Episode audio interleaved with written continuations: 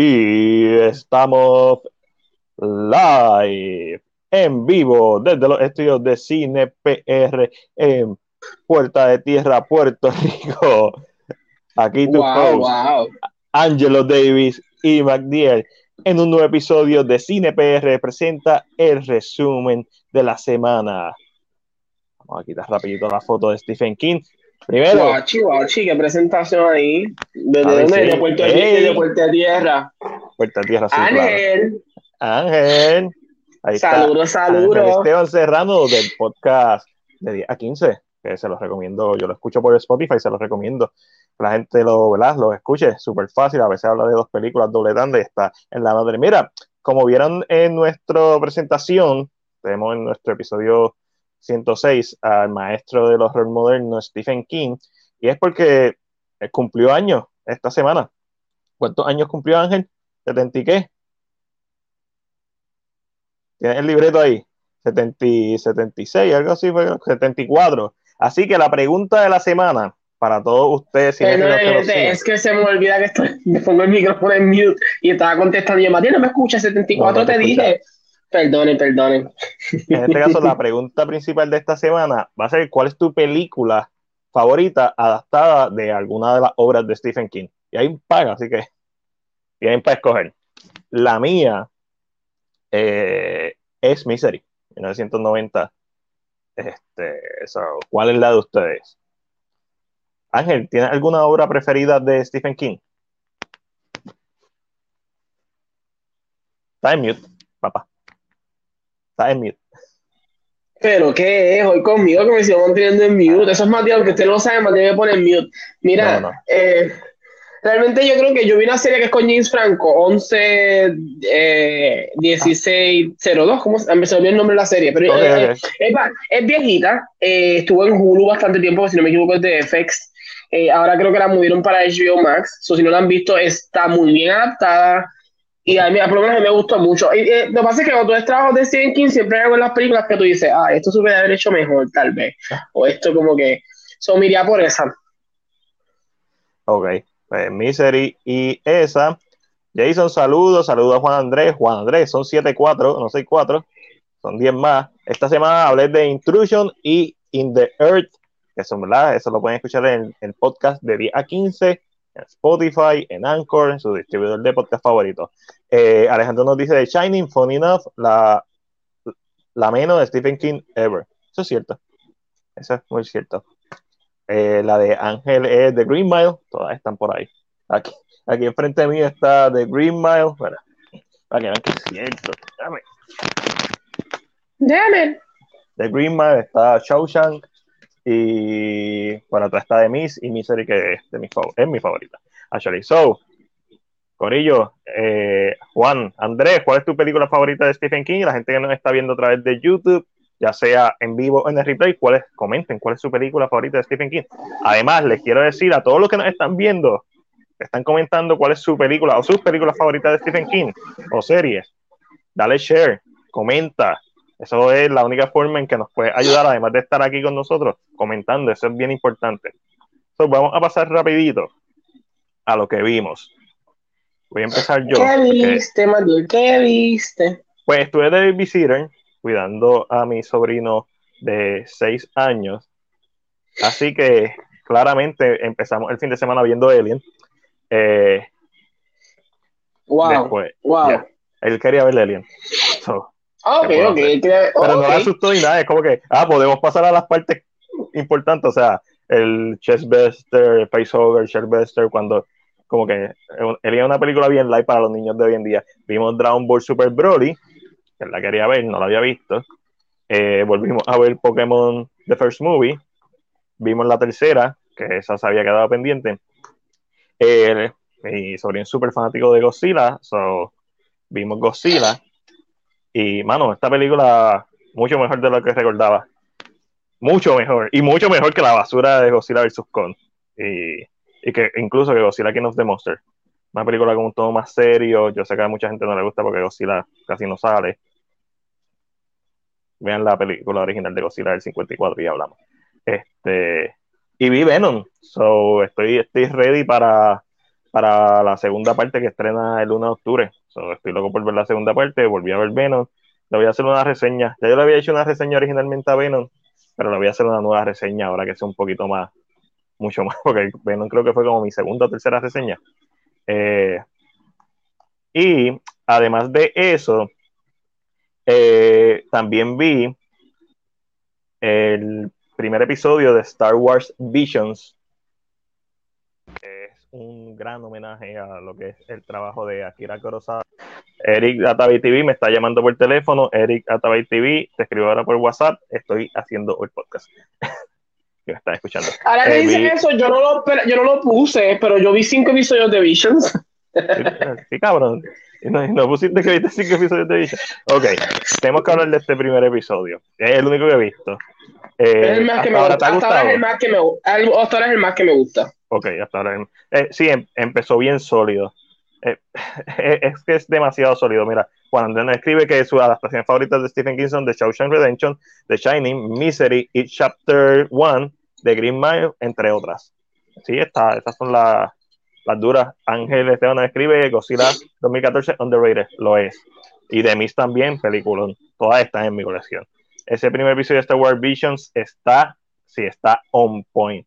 Venom se merece estar en Criterion Collection, ya que leíste Rewatch y eso. Venom es una película.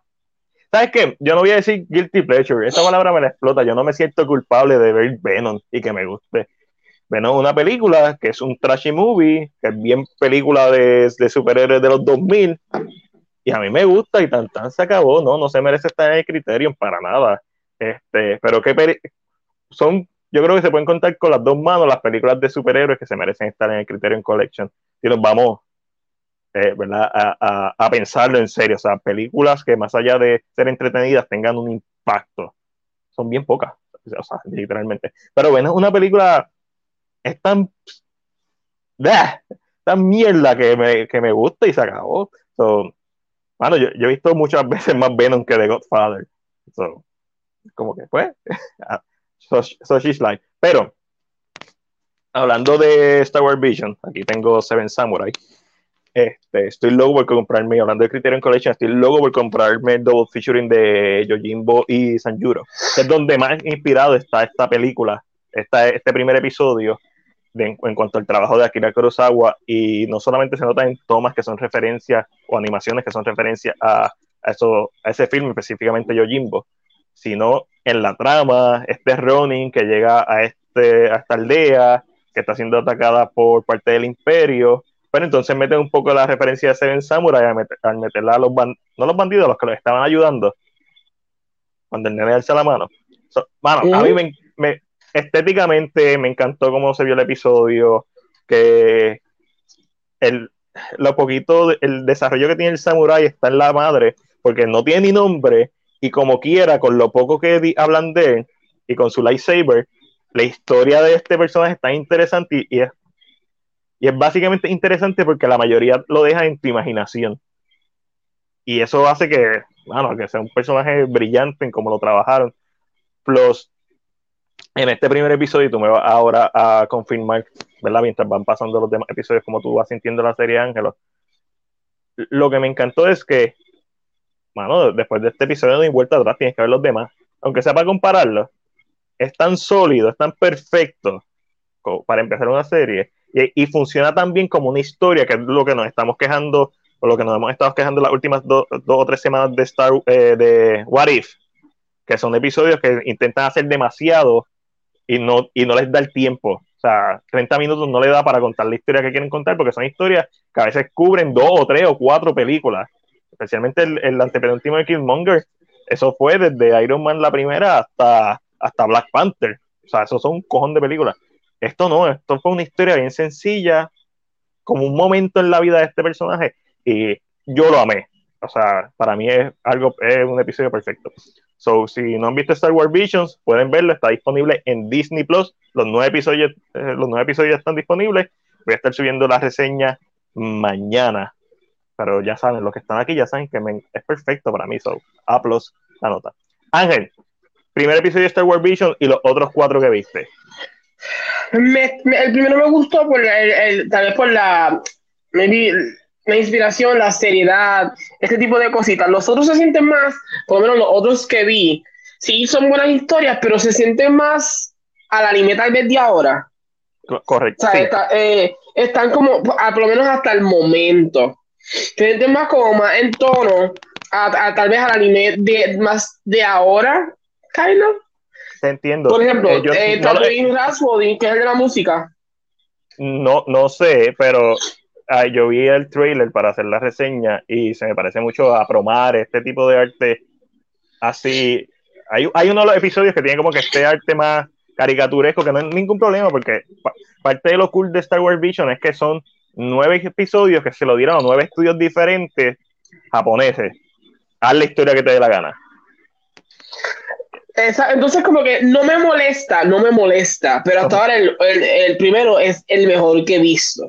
Claro está, lo estoy viendo en japonés. Me importa que tengan un buen cast en inglés, pero yo no puedo estar sentado viendo ese. Eh, it doesn't work for me. Solo estoy viendo en japonés. ok, esto es algo que tenemos que hablar y obviamente lo hemos mencionado porque yo veo Los Simpsons en español porque me crié viendo Los Simpsons. Yo veo las primeras dos películas de Harry Potter en español porque me crié viendo en español. De la tercera para adelante las veo en inglés.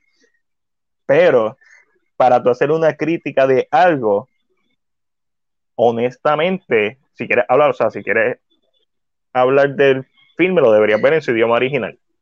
A ver, espérate, a pausa, porque yo sé que en este podcast yo lo he dicho, y sé que alguien por ahí me, me puedo oír tanto que va a darle para atrás a los videos. Yo siempre he dicho que uno debe ver eh, las cosas en el formato, el, el, idioma original que se tenía, ejemplo, sí. Y Star Wars se sabe que el idioma original era inglés. Pero no, no puedo. Yo no puedo ver el primer episodio en inglés. No puedo ver el, el, segundo lo puedo pasar en inglés porque se ve. El segundo parece un test para, muñequitos de Star Wars, para niños. La Star Wars Kids parece un, test para eso. Pero lo vi como quiera. Y, y el, el, voice cast ahí, eh, ahí sale eh, Boba, y es el, es el original. Oh, claro. Y sale, y, está jo, eh, Joseph, ah, Joseph, Gordon, Levitt, Y no me importó, yo dije, yo necesito escuchar este en japonés, así es que se ve, así es que se ve. Es que so, yo, lo vi así yo vi el primero, eh, como lo puse random, lo vi primero y me salió default en inglés. Y yo pensaba que lo estaba viendo en japonés, eh, porque esa es la mentalidad. y después cuando me di cuenta, no, yo lo vi en inglés, déjame verlo en, eh, verlo en japonés, o escucharlo en japonés. Y es totalmente otro vibe. O sea, la vibra es totalmente diferente, especialmente estéticamente como se ve el primero. Yo lo voy a ver todo en japonés, pero estéticamente el primero, y sé que hay otro más adelante que también tiene una estética como más blanco y negro y o colores más oscuros, que también me, eh, estoy loco por verlo. Pero, pero, pero me está gustando, tengo que terminarlo. Eh, hay un episodio que lo vi y aunque a mí me gustó, lo primero que pensé fue los fanáticos, eh, los fanáticos de Star Wars que odiaron de las Jedi y no pude contenerme las, ganas de reír. dije, oh wow, ¿qué estarán pensando? ¿Les gustará lo que están viendo o estarán igual todavía? eh, pero, pero es bien interesante. Eh, lógicamente se nota que estos son estudios diferentes, lógicamente se nota que son eh, visiones creativas distintas y creo que esa es la idea. Y creo que lo aplaudo porque yo siento que esto se debe hacer con más IPs, entregárselos a diferentes creadores y que hagan lo que, y que te den esta libertad, o sea, una libertad de crear algo diferente. Y creo que Visions esto es lo que logró. No sé, me, me está gustando mucho aunque no es canon, eh, Gotham, eh, Gotham, Batman Gotham Knight es como una, un midquel entre Batman Begins y Batman The Dark Knight. Y eso mismo, se lo dieron a estudios japoneses y cuenta tu historia entre medio de esto. Y eso está súper cool, porque aunque no sean canon, hay, franquicias como Star Wars que en una galaxia muy lejana, hace un cojón de tiempo atrás, mano, y o sea, esos son siglos de diferencia, tú, no importa la historia que tú hagas, la puedes justificar. Esta historia del primer episodio con una historia claramente feudal, en donde de samurái, de un chambara, no importa, sigue funcionando en Star Wars porque Star Wars es un universo tan amplio que tú puedes hacer lo que te dé la gana. Por eso es que mucha gente se queja de que, ah, otra historia de la de Skywalker. Al final del día la, la secuela fue otra historia de la de Skywalker. Y yo pienso que hasta cierto punto sí, Star Wars siempre debería ser lo de Skywalker porque esa es la historia original. Pero para eso está la serie, los spin-offs enriquece el universo de otra forma, no solamente te, no solamente te desde Pero en esa misma narrativa, no te creas. Esto sí es muy interesante, toda la narrativa que tiene el, el, la idea de Visions, pero esto también es un estudio. Están viendo que pueden lograr. Ellos sabían que el episodio 1, como pusiste en el comentario anterior, el episodio 1 iba a ser tan bueno que ya van a hacer una, una un tipo de continuación en lo que pusiste anterior, que, que le dijo Juan Andrés, si no me equivoco. Ok, si se quedaron con ganas más de episodios de tú, viene un libro que se centra después de este episodio. Mano, un libro, ellos, saben, ellos, saben lo que están, ellos saben que con esto tienen la libertad de expandir el universo, aunque no sea completamente canon, y ya, te digo, el segundo episodio cuando tú lo veas, tú piensas que es un episodio que está hecho para niños que les gusta eh, tal vez Star Wars, pero porque es súper cute. Es como, Metaverse, si no me equivoco, dijo, el segundo episodio está demasiado cool porque es que es súper, parece de Disney XD, parece de, de una plata, literalmente. parece figuras que vas a comprar, parece amigo. Yes, thank you. En el trailer que sale los flashbacks de todos los episodios, logré gastar que sale Boba Fett. sobre esto es exactamente lo que dice. también Juan, antes de, de mencionar, mencionar lo, del libro de, de Du, de Duo, eh, Duyeru, algo así en, en, japonés. De hecho, lo tengo por aquí cartito en japonés, pero eh, nos menciona que, por cierto, el personaje de Ronin de Star Wars Vision está basado en, sí, está basado en, en el personaje de, de Mifune que la película se llama Yojimbo y San, Sanjuro, pero realmente ese no es su nombre. Nunca conocemos el nombre del personaje. eso es algo cool, es una referencia bien en la cara para la gente que sepa, ¿verdad? Que esté más pendiente al cine. El segundo está super cute, muy bien Angelo, nos escribe Metaverse. Mira, está Ash, que ahorita estaba en Reload, ¿verdad? Allá en The Legacy Universe y con el corillo de el Puerto Rico Comic Con. So, gracias Ash por pasar por aquí y bueno, le manda saludos a nosotros, pero también al Corillo que está en el chat. Corillo, dale like, dale share, comenta, comparte con nosotros, habla de Star Wars Vision, cuál es el episodio favorito hasta ahora de ustedes, quiero saberlo a todo el mundo que lo está viendo. Y cuando escribe, hablando de anime, se supone que ahora en octubre, noviembre, viene un anime de Blade Runner Black Lotus. Eso es correcto. Eso es cierto, ya se han olvidado de eso, pero es cierto, creo que sale en Netflix. Y José, eh, para José, estamos aquí hablando de lo mucho que nos gustó el episodio de The Vision, el primer episodio, y Ángel que ha visto los demás. No sabía que había un musical, pero leí eh, Tatooine Rhapsody, es como que, ah, cool.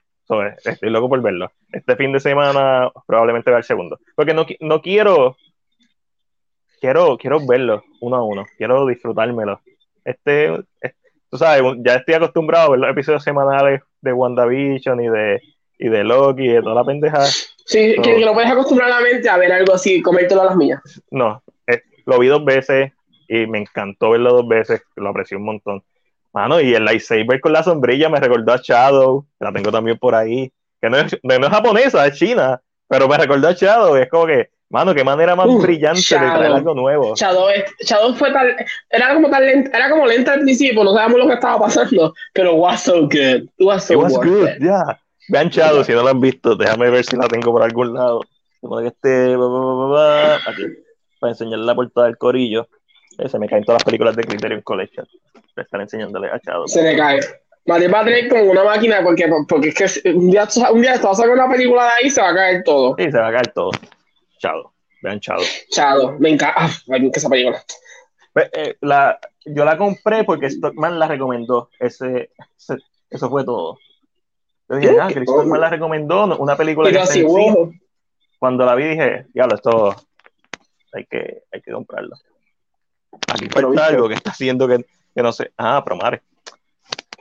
Promare está haciendo que no se mantenga esto aquí. Vamos a. Mandela, aquí falta lo que no hace como el balance perfecto. Something ah, missing. Samurai. Ash nos dice: Mi top 3 de Visions son el episodio 6, 8 y 4. Pero también el 1, 3 y 5 están buenísimos. Casi todo, casi todo. Ah, para mí va a ser bien difícil que algo supere el 1, pero... Es que el 1, también es que tú, también el 1 tú lo tienes en el pecho por, lo, por donde viene la inspiración, so. Correcto. Es como difícil. Eh, José Cruz nos dice, voy a ver los episodios este fin de semana, y Juan Andrés nos dice, yo me los vi en una sentada debido a hashtag fanático de corazón. Pero no, es que yo no los quiera ver de una sentada no me hace menos fanático. Es, es una decisión bien... Es, es son, ok, okay yo, yo te entiendo perfectamente. Que yo, que, yo no, que yo no me coma los 20 tenders. Una sentada no significa que no me los voy a comer en algún momento, que me gustan menos. yo, yo voy más grounded para que tú sabes. Ahí. Yo, es, que me lo, es más, ahora que digo, a comerme un, un, gomito de esto, porque tú sabes. Es, como cuando tú escuchas un álbum, hay un álbum, ¿verdad? Tú lo escuchas y lo puedes escuchar de una sentada, pero eso no significa que vas a apreciar la letra, la música, a veces tienes que escucharlo muchas veces, a menos que sea un álbum de mierda, pues, lo escuchas una vez y para adelante. Pero, y no estoy diciendo, ninguno de los dos está mal, está súper bien si lo quieres ver de una sentada, está súper duro. En este caso, yo aprecio tanto el anime que siento que lo tengo que ver poco a poco. Para, no tan solo para no, no contrastar con los estilos de animación, sino para poder hacer lo que hice, que fue, vi el episodio dos veces, el primero, y después le hice una reseña. Pero obviamente hice trabajo de investigación. So, me siento bien satisfecho con, y lo vería una tercera vez antes de ver el segundo. Y, y después veo el segundo. Este, Juan Andrés nos escribe, por cierto, chicos, eh, no fue una idea totalmente nueva, ya que allá en el 2005 había rumores de que Lucasfilm iba a hacer un anime de Star Wars. Y volviendo a lo que es Chambara, pues obviamente Zack Snyder lo había mencionado que a finales de los 2000 se había acercado, o a principios de los 2010 se había acercado a Lucasfilm para hacer una, una película inspirada en los filmes de Kurosawa. O sea, que es lo mismo que estamos viendo básicamente. Y en The Mandalorian lo vimos en uno de los episodios, creo, de la primera temporada, cuando sale el personaje de Gina Corano. Que una, ese es un episodio inspirado en, en Seven Samurai y en, y en Yojimbo, pero este primer episodio es mejor que ese episodio de, de Mandalorian sin quitarle ningún crédito. Digo, aunque yo edite totalmente ese episodio fuera de, de mi canon de The Mandalorian. Estaba pensando hacerle un steel a The Mandalorian, ya que no existe. ¿A, a The Mandalorian o de Magdalorian? De Magdalorian. Y, pero tengo que arreglar dos o tres cositas de Magdalorian. La última vez que lo vi hay como dos o tres errores de edición. Wow. Pero, Nada, ok. También vimos eh, episodio 7 de What If. No de What If, What If. Mano, ponder no, no, no, no, no, What If. Eh, why do you ponder the question? What if? Él dice con una cara wow. Me, me preocupa cuando dice what if. Mano, tú le das skip al intro y como quiera le puedes dar 10 segundos más para el frente y todavía está el jodido intro corriendo. Todavía él no ha dicho cuál es. Está cabrón. Entonces tiene que chupar este jodido intro ahí, como, a, como de lugar. Ok, Party Tour. Eh, un episodio que ha cogido mucho odio de las personas. He visto mucho odio hacia este episodio la semana pasada y está en la reseña que, que, subí, que básicamente no fue una reseña, fue el el segmento donde hablamos del episodio de Killmonger, el podcast el viernes pasado, así que lo convertí en una reseña. Eh, y eso es probablemente lo que hago en este episodio. Ok, la semana pasada yo dije que lo que yo esperaba de este episodio era que fuera algo bien light y que cambiara un poco el tono y que fuera su propia historia y fuera su propia cosa. ¿Y qué hizo este episodio? Fue un episodio bien light, que contó su propia historia y hizo su propia cosa. a mí me gustó. Cuando algo establece el tono desde el principio, yo no tengo problema. Yo no quiero que sea todo serio, que todo sea impactante. Hay cosas que no me gustaron del episodio. Eh, no me encantó, por ejemplo, Captain Marvel, cómo lo utilizaron en el episodio. Me encantó la pelea, me encantó la dinámica entre ellos dos, pero en Maria Hill, rápido, llamar a Captain Marvel, era como que, ok. Me, me morí de la risa cuando Taika Waititi le dio un stampede a Nick Fury. Eso me mató. Eh, Eso me, dio mucha risa. So, este es un episodio bien light. No sé por qué la gente está criticando tanto. Este es un episodio que quizás con este episodio pudo haber sido el segundo o el primer episodio. Oye, lo único que este episodio, bueno, hombre, mm. traga, Ángel, traga. Lo único que tiene este episodio es que lo que tú dices es fun. Si te lo vas a tomar en serio porque quieres que sea serio, porque quieres que ahora todo lo que saque Marvel después de Endgame sea serio. Este es un episodio fun, es un episodio, es un chiste, es un chiste de episodio, es una, story de, ok, let's just play like this. Eh, es, un, es, es un episodio cómico, casi un bachelor es un, casi un teenagers comedy. Eso es lo que es el episodio. No, no, no, no pare más. O sea, yo. No puedes esperar. No puedes esperar.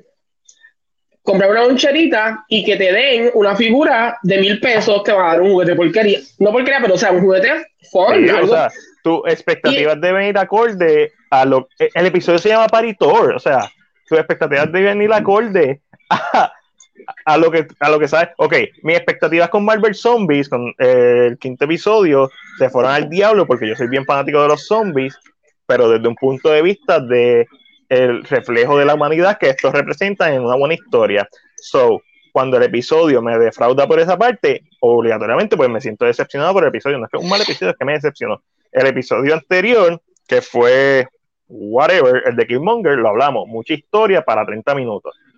Me, totalmente. eh, eh. Y este episodio es un episodio simple. So, fue un episodio fun para mí. Por eso es que me gustó. Y aquí cuando Andrés me escribe, este episodio se debió llamar What If Thor Begun Spoiler Broad. Pero es, que básicamente eso es el episodio. Pero no, ¿sabes por no se puede llamar así? Porque Thor sí era un spoiled brat. Hasta que su mamá lo- le hizo lo que le hizo. Ok. En la película, en la película. En la película todavía lo es. Another. Y tira la. Sí, sí, ¿Cómo? es- él es un spoiled brat. Pero en este caso, ¿qué pasa si fuera único? Ahí es que todo como que cambia. Ser another whole story siendo hijo único. Sí, que que me encanta el chiste, me encanta el chiste de la mamá. Como que, Sí. Mothers, y todo el mundo como que, wait, I'm sorry, what, what, what, what? Se ve hasta imponente cuando la presentan ella bajando por el break, por el, el Ah, por así. Y tú ves que ella va a matar a alguien allá abajo. Ella va a matar a alguien. Tiene un poquito de Ferris Boyer, eh, whatever, Day Off. Ferris Dallas Boyer Day Off, whatever. para mí es, es todo, esto es una comedia juvenil, este episodio, y funciona por eso. Funciona más que otros episodios que han intentado ser más serios, funciona mucho, para mí funciona mejor que el segundo episodio, eh, que el de Chadwick Boseman, el de Guardian of the Galaxy, el tercer episodio siempre se me olvida, ah, el de, el de Nick Fury. A mí me gustó el tercer episodio, pero para mí este funciona mejor porque una historia más condensada. No funciona mejor que el cuarto, funciona mejor que el de Zombie, funciona mejor que el de que el anterior, que el de Killmonger. Eh, Ashton escribe que la relación de Thor y James funciona en este episodio de What If. Para mí ellos en live action no tienen, no funcionan, no tienen química. Espero que, digo, no, dijiste no funciona, yo añadí no tienen química. Espero que lo mejoren para hablar Phantom. Estoy seguro que va a mejorar. Eh, también Chris Hemsworth mejor actor que cuando hizo Thor y eh, Dark World. Y, y Taika Waititi va a utilizar uno de los fuertes de Chris Hemsworth que no se utilizan en esas películas, que era el aspecto más cómico que como persona tiene. Este, a mí no me gustó la relación de ellos dos en, en este episodio. Fue una de las cosas que no me gustó. Yo le escribí a Matías que a mí lo que no me gusta es que ya se convierte en una bimbo girl de una, de una eh, eh, rom-com. Y eso no me gustó para Jane. Lógicamente es, es parte de lo que, pero siento que no, como que, uh, I don't know, it was like, huh? Si, si hubieran quitado a Captain Marvel y todo ese tiempo de Captain Marvel se lo hubieran dado a ella, para mí hubiera sido mejor episodio. A mí no me molesta, no me molesta que, se, que tuviera un One Night Stand con Thor. Yo tendría un One Night Stand. One, tu, tuviera un One Night Stand con, con Howard the Dog, no voy a tenerlo con Thor. Este, so, so, eso no me molestó, pero exacto lo que tú dices, que fuera tan. Eh, no sé, no sé. Hay, hay algo, me, me, hubiera gustado que hubiera sido más serio. Creo, creo que tiene que ver con ella, con el personaje ella. de ella per se. Yeah. Sí. Que se derritiera por Thor, pero que hubiera una pasada y que, yeah. y que al final cayera. Yes, yes. El, el cliffhanger está duro. Volvemos con el cliffhanger, pero está, sigue, esto, esto está tú, duro. ¿Y tú? Wow, pero ¿qué está pasando aquí? Me está, me está preparando para algo bien grande. Básicamente, en este What If, el final de este What If fue otro What If que no hemos visto. ¿Qué pasaría si Ultron consigue el cuerpo de Vision? ¿Qué pasaría si Age of Ultron no hubiera pasado como pasó en la película? Y Ultron hubiera ganado. Está duro. Ay, mira, mira, alguien que lo dio más bien. Ese episodio de What If es lo peor que Marvel ha hecho, de que, de que prefiero ver el episodio de la Zapa y la araña de Mando Season. Bueno, este igual dice que para mí fue total relleno. De Mandalorian es total relleno en general. Ah, no, cool. Aizen. Tu opinión es totalmente válida. Eh, no, yo no pienso que es lo peor que Marvel ha hecho. Para mí ni siquiera es lo peor de What If que he visto. Pero como dije, el, el episodio se llama Paritor. ¿Qué tú esperas? Un episodio que se llama Paritor. O sea, dime que esperaba algo serio y entonces pues está mal tú, no está mal el episodio. Eso no significa que te tiene que gustar. Eh, son cosas totalmente diferentes. Pero para mí el episodio funciona porque establece su tono desde el principio, desde el título, y contó una historia nueva. Y What If es para eso. Una de las decisiones que yo he tenido de What If es que se ha reguindado mucho del canon del MCU. Y hay momentos en donde lo entiendo, como en el primer episodio, y hay momentos en donde no lo entiendo, como en el segundo episodio. segundo episodio de Guardian of the Galaxy, ellos pudieron haber hecho mil cosas diferentes. Y el problema es que hicieron mil cosas diferentes, pero para algo que era más grande que un solo episodio. Igual con Marvel Zombies, etcétera, etcétera. Este, José se ríe. Eh, Ashton escribe, me gustó que estaban destruyendo el mundo con el party para arriba y para abajo. ¿Do they?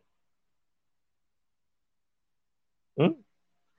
¿Do they? Porque él explica después que el parín donde destruyeron fue un meteorito que ya se estaba destruyendo. So, en realidad lo estaban haciendo. Era John, hey John, ¿cómo estás? Saludos mi gente.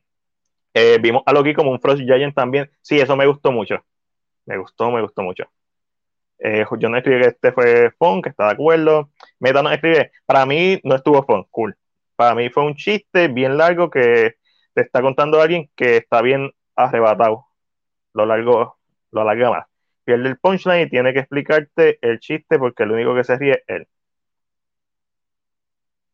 A mí me gustó y a Ángel le gustó, so. A lo mejor nosotros también nos fumamos de la misma que estaba fumando Thor. O, o tal vez estaba fumado. Who knows? Who knows? Who knows? So, no, pero entiendo lo que estás diciendo. No te tiene que gustar el episodio. Pero. A mí es como. Es, a mí, es, es, as simple as, es tan simple como decir. Eh, que lógicamente hay gente que no le va a gustar, hay gente que no es amante tal vez a, o no le gusta este tipo de, de, de, ¿verdad? Como que un toro así o, o... Es más, se debieron haber ido más hardcore y presentando fumándolo y bebiendo más. Siempre debe ser cerveza, debió ser un, un Pineapple Express Movie. Mm. Debió ser ese tipo de, de episodio. Yo creo que, que, que, quizás si se hubiera ido al extremo, la gente lo hubiera aceptado. Pero este, este punto medio crees? que siempre tiene que tener, sí, este punto medio que siempre tiene que tener Marvel, en donde nunca puede pasar de ser PG-13, eso le afecta a un episodio como este, que fácilmente estuviera podido ser una comedia R. Fácil. Por el, el, el tipo de personaje que es esta versión de Thor. Este es para una comedia R como The Bachelor, como este Vacation, una, un Another Team Movie, Eurotrip, comedia fuerte. So, so, que puedo entender por qué, por qué las personas sienten que es un chiste mongo. Para mí fue un episodio funny, that's it, y ya. No voy a pensar mucho en él en el resto de mi vida. Eh, pero aquí fue muy, muchísimo peor. No. Claro, no porque no tiene no sé Loki. que está, Porque, no sé porque que está esto es hablando. un spoiler, Brad. Mm, Claro, porque no tiene, pero eso lo establece al Porque- principio del episodio. no, no tienes hermano. No tiene a su hermano que le da, al no tener a su hermano, que es el que es el mischievous, mm, Y, como el y no solo eso, su, herma- su hermano es el spoiled brat también. correcto. Al que hacía las cosas malas y sus papás tal vez se lo perdonaban. Al que hacía las travesuras o trataba de matar a Thor con una culebra o cualquier cosa y se lo perdonaban. So, al existir eso, Thor tiene que tomar un rol, aunque he's hermano spoiled, mayor. porque Hermano Exacto, mayor. aunque he's spoiled porque él es, él es. es spoiled y por eso es unworthy cuando llega a la Tierra. Pero no a este nivel. Pero es porque tiene un hermano y lógicamente ca- hay un shift. ¿Yo entiendo? Yeah. Y, y, y un hijo único. So, esa dinámica me gustó. Un hijo único único. con, con padres con mucho dinero, por decirlo así. Bien duro. Va, exacto. En, esta, en este episodio, Thor es Richie, Richie Rich. Eso es todo. eh. Él literalmente, creo que ahí está en el clavo. Es un hijo Ujú. de gente pudiente, alguien de gente poderosa. y, y- y alguien que tiene el poder de hacer lo que él quiera, a- o sea, a escondidas de su mamá, y mientras su padre duerme, pero que hace lo que él quiera, él va a cualquier sitio a, a, a pariciar, se pasa trayendo gente a, to- a todos lados, y, y- es ese vibe. Este episodio es una crítica a los niños ricos, a los niños de dorado, si hay alguien de dorado, perdón. Alguien, alguien se identificó con eso y por eso no le gustó. Este, mira, no, no si tienes dinero, de- tienes mucho si dinero. tienes dinero. por No, favor. No, no, eh, No, no, como dije, no, no todo el mundo es. Esto es tan subjetivo como la comedia, tú sabes, no, el horror no todo el mundo le gusta de la misma manera. es todo subjetivo. A mí me gustó porque es un episodio que estableció el tono. A no me gustó Captain Marvel, no me gustó lo que mencionamos ya de, de Jane Foster. Pero verán, es un episodio que va a destacar sobre los otros porque al menos no quiso hacer otra cosa. Fue un episodio que es lo que es y that's it. Yo prefiero, es como mi problema con Drive y Only God Forgive. Ambas películas muy buenas. Drive, una película hermosa visualmente, sale Oscar Isaac, por cierto.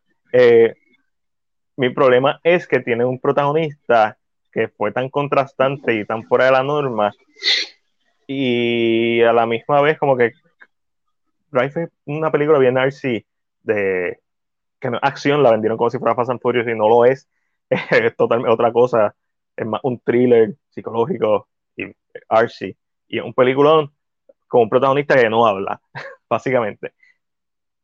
Y a mí no me gustó por el choque de este protagonista y la tengo que volver a ver porque a lo mejor la veo y me encanta cuando la veo ahora, años después. Y Only God Forgive, a mí me gustó porque al menos con Only God Forgive, el director dijo, no, se joda, no va a tener diálogo, se joda. Como que se fue al extremo y, commit con el concepto de tener este personaje que no habla. A mí me encanta Only God Forgive. A mucha gente no le gusta, por cierto. La mamá le quería dar un chancletazo, me escribió Juan Andrés, en duro. El LOL no me esperaba ver la Sword Tour. Sí, hay, esto es un episodio estúpido. Porque lo quieren tratar como otra cosa que no sea un episodio estúpido. Lo es. Aparte de, de Sword Tour con la Estatua de la Libertad. Eh, Nancy Brown, eso, es lo que faltaba. By the way, Matt, gracias por la movie. Le llegó la movie. Me gustaba la relación entre Jane y Thor que en la película. Pero el segundo que no nos dicen. Fun fact: el guion de este episodio lo tuvieron que reescribir ya que se parecía al guion de Guardian. No lo dudo. No lo dudo que se parezca al guion de Guardian of the Galaxy. No este episodio, sino la versión original. So, pero no me imagino. Lo puedo, lo puedo ver. Después de ver The Suicide Squad, fácilmente puedo ver similitudes. Eh, Howard y Darcy, no quiero ni pensar. Pues será porque no has visto la película del 81 de Howard the Duck. That's it.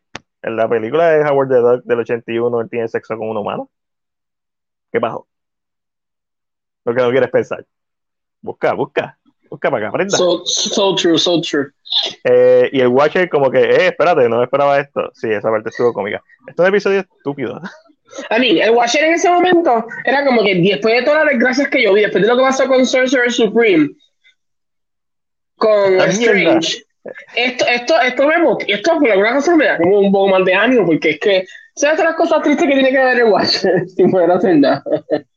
El Watcher también se tiene que entretener y reírse. Mira, Jason no le gustó de los peores capítulos. Ah, pues estoy bien de desacuerdo contigo. Narrativamente, este es un episodio estúpido, pero por lo menos establece un tono that's it.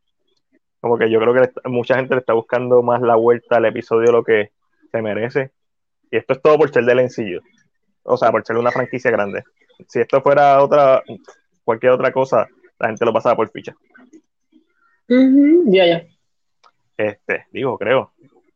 Ahora menos me gusta por es más, ¿sabes qué? Esto se siente, y, y no, ah, yo, creo que sea que, yo creo que sea que Ricky estamos hablando. Um, ¿Sabes? Y sabes que esto no es que se siente igual, pero tiene también esta, esta, este phone idea que Modoc, la serie de Hulu.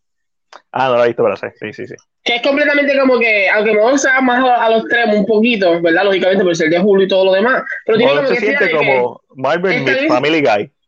O, sí, es como que está muy inspirado. Vamos a hacer esta historia. Eh, let's just have fun with it. Forget about it. One night stand, yeah. Bucaque, porque hay un montón de gente en ese cuarto. Yeah, ah, el bucaque, el bucaque, el bucaque al gas, al gas, no puedo decir de Asgard, Asgardiano. Asgardiano, el, bucaque Asgardiano. Papa. That's heavy, that's a, that's a heavy story there. No, no, dejémoslo ahí. yo creo que sí, eh, eh, finalizando, yo creo que ya, it was fun. So I wasn't expecting much. Yo no estoy esperando nada de los demás tampoco. Yo, yo entré como esto, como que. I'm just, I'm just watching. Ni, ni del principio tampoco. I, como no, que I was like, mm, ok. Yo, Tú estás yo mucho el de zombie, yo sé, yo sé. Sí, sí, zombie, específic- específicamente zombie, pero el de Peggy Carter, y para mí cumplió bastante bien las expectativas, sin contar las voces y una que otra cosita. Eh, después el de Doctor Strange, ese superó cualquier, sigue siendo mi episodio favorito, superó cualquier tipo de expectativa, y es una pena que los demás episodios no estén a ese mismo nivel. Nuevamente, y lo repetimos semana tras semana, el problema con What If es que quieren contar historias bien grandes en 30 minutos. No se puede, cuenta una historia sencilla como la de Doctor Strange, o cuenta una historia totalmente estúpida que no tenga ningún tipo de impacto, como la de Thor. Para eso es. No tienen que ser todos episodios grandiosos, pueden ser episodios estúpidos como este. Como Star Wars, el que me dijiste que el segundo episodio es como un cartoon para niños. Un anthology, por eso es una antología. Este, el Gobe, Ricky, no. Lo tenemos, sana madre ese cabrón. Un niño con dinero que, puede, que al parecer puede hacer todo lo que quería. El Destruction fue una sorpresa, lo fue. Ángel, ¿qué tuviste? Además de, de esas dos cositas que vimos. Pues como ustedes saben, mañana me toca mi sección, la sección que ahora todo el mundo está tomando el mundo por sorpresa con Squid Game. Mentira, no, no? Este, eh, ahora suena- Eso suena mundo- a Square y a, y a Tentáculo, Squid como Game. ahora, como ahora todo el mundo, eh, tú sabes, y esto lo hago porque está José en el chat, eh, como ahora todo el mundo ama la producción coreana Squid Game, Ángel se frizó, a lo mejor nos frizamos los dos, no sé. Eh, pero básicamente lo que Ángel está diciendo es que va, va a cancelar el K-drama con Angelo de Save Me y va a cambiarlo por Squid Game, porque hay que monetizar, hay que aprovechar que, está trending Squid Game. So, no sé dónde está Ángelo, se murió. ¿Me escuchan? ¿Me escuchan a mí? El doctor C. Ashton escribe así en el episodio de Killmonger, me molestó ese final. Quería ver a Pepper y a Shuri juntándose para tumbarlo. El episodio de Killmonger, el problema es que tiene, es que son como cuatro películas en uno. Además de What If, a José vio Greenland y le sorprendió bastante buena. Creo que Ángel y Chris la vieron y me dijeron lo mismo. La tengo en la Me- lista de quedé es internet, es inter- me escuchan, hello. Sí, te escucho. Ay, te, te escucho. Te, ahora. llamando. Wait, wait, wait, wait, wait, wait. Estás Dame ya. hombre, dame hombre. Ah, deja. Escribirla. Ah, Hello. Oh, me escucho, te escucho. So, Es que, me, es que me están llamando y por el, el teléfono. ah, un- ok, pues lo que estaba diciendo es que voy a tener que mañana cambiar el episodio de K-Drama con Angela, como ahora está hablando de Squid Game en Netflix y todo ah, eso fue lo que yo dije. Ángel. Eso fue lo que yo dije, pero lo dije jodiendo. Voy a tener que hacer un que- cambio. pero hay que aprovechar, hay que aprovechar que está trending. Porque, que- ahora es ahora nunca. Pero tú sabes qué es esto. El chiste es que yo no lo he visto. Porque yo tengo que ver Save Me porque tengo la sección y lógicamente tengo un público que me sigue. So, no, Pero- no vi Squid Game, aunque todo el mundo estaba hablando de ella. Pero voy a tener que, no sé, meterme a leer Ve- todos los spoilers que hay por ahí para abajo y hablar, porque ¿qué voy a hacer? Aprovecha, aprovecha, Ángel. Este es, este No es tu puedo momento. creerlo. No puedo creerlo, de, de verdad. Ah. A ver, los otros días estaba hablando con, con José, porque lógicamente hay mucha gente que ahora dice, y again, yo no soy este tipo de personas, pero también lo puedo hacer si me da la gana, so, no me critiquen. Este, que dicen como que el comentario de que, ah, ahora le gusta el K-drama, ¿verdad? Tanto que me lo criticaste, pero ahora le estás comiendo una serie de K-drama. Eh, pero yo entiendo que esto es, es sorprendente, es bueno que esto suceda. Esto no significa que la gente que está viendo Squid, eh, Squid Game ahora se va a dedicar a ver K-drama. So, esto no- no- Square no- Games. eh, ¿Cómo es? Square Games, Square- Squid Games. Square Game. Yo ¿Es lo que es porno. Squid Game, es Squid Game, No. pero yo lo que pienso. Es Squid Game, ¿verdad? Que es de pulpo. Right? Me confundiste Yeah, de. I, I- I guess, I guess, yo pienso en, en Squirt.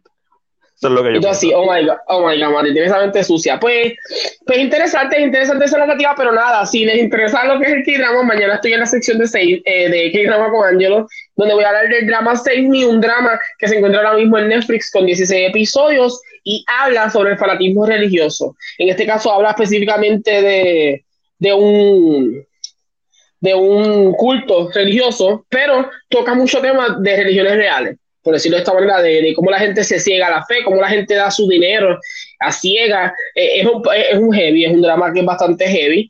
eh, y es lo que voy a estar hablando mañana, así que no voy a decir nada hoy del drama, porque si no, no tengo nada para decir mañana. ¿Ok? So, si No, les no, no, gusta. No, no, no, no, no, no, no, no, no, no, no, no, no, eso, eso ¿Qué no pasó? es así, eso no es así.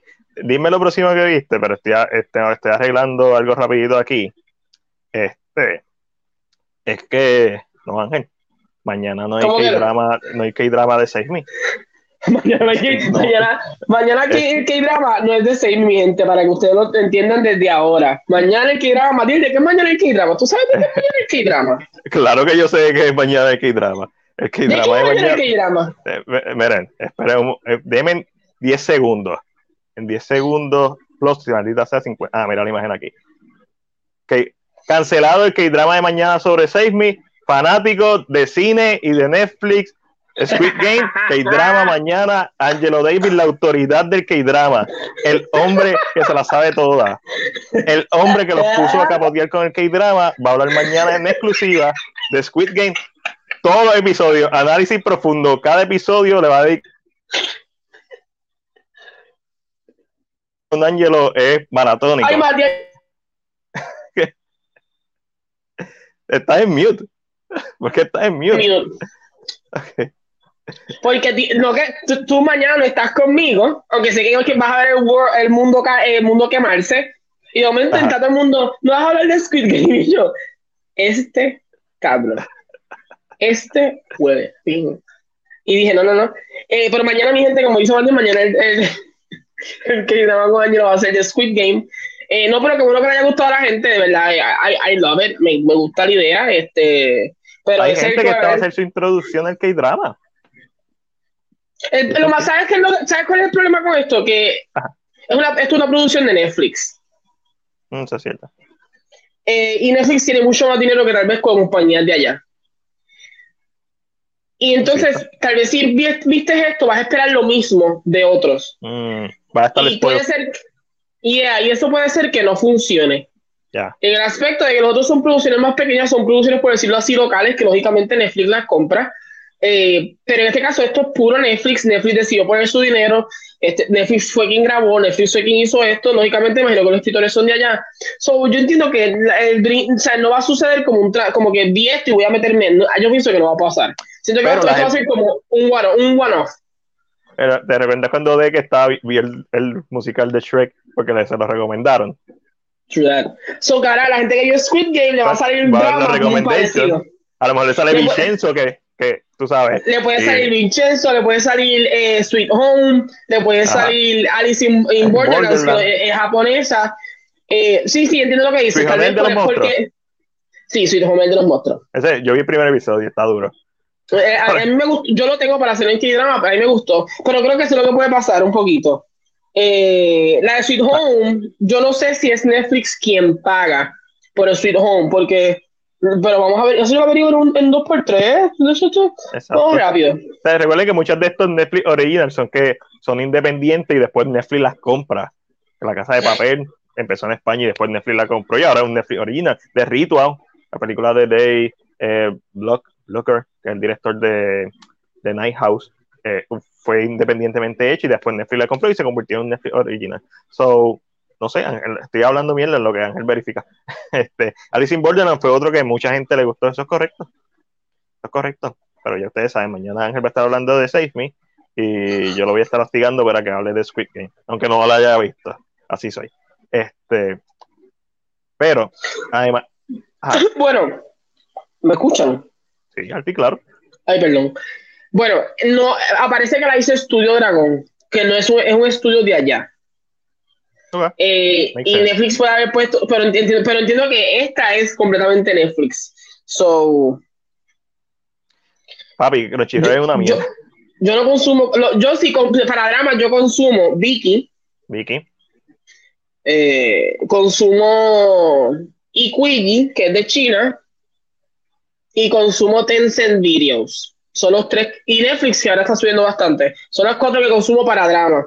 Eh, no entra, no tengo Crunchyroll, no te puedo decir qué dramas están ahí. Tendría que hacer un search y yo decirte, mira, ahí hay dramas que pues. eh, pero en realmente los dramas. A mí les puedo recomendar de Netflix It's Okay Not to Be Okay. Lo, lo nominaron a un Emmy internacional. básico. So, yeah, I mean, Pero ya, yo, yo siento que la gente también no, no es que no le va a gustar el K-drama, aunque hay mucha fantasía entre el K-drama, es que la producción, el, el, el production value de este tal vez es mucho más alto y tal vez tienen esa expectativa. Ok, perfectamente. Eso, eso puede ser lo que puede pasar. Spam Tentáculo en el chat ma- mañana. Yeah. Mañana Tentagulín, nos vamos. Cutulín, Vamos. Cutulín. Mira, Cutulín. eh, siempre este tipo de producciones, a veces Netflix pone dinero extra para el presupuesto. Puede pasar, puede ser que eso pase. Mira, pero hablando de tentáculos y cosas raras, este. Ángel, también viste episodios vi- 5 y 6. Vi el- los, últimos dos episodios de American Horror Story. Eh, debo decir que el episodio 5 me gustó más, el final lo encontré como mediocre, no sé, I didn't like it. Ok, ok. Eh, como finalizó, creo que, final. creo que se fue como muy a, a- lo popular que ya había hecho American Horror Story anteriormente en Ah. las últimas seasons. Y, y, y for me, como que no, no me gustó. Me, me- me- hubiera, uh, me hubiera quedado con el final del episodio 5, maybe. Me hubiera quedado más con, como que con esa idea de que este me gusta más, este misterio, pero no tenemos que salirnos, presentar otras cosas. Y yo, como que, eh.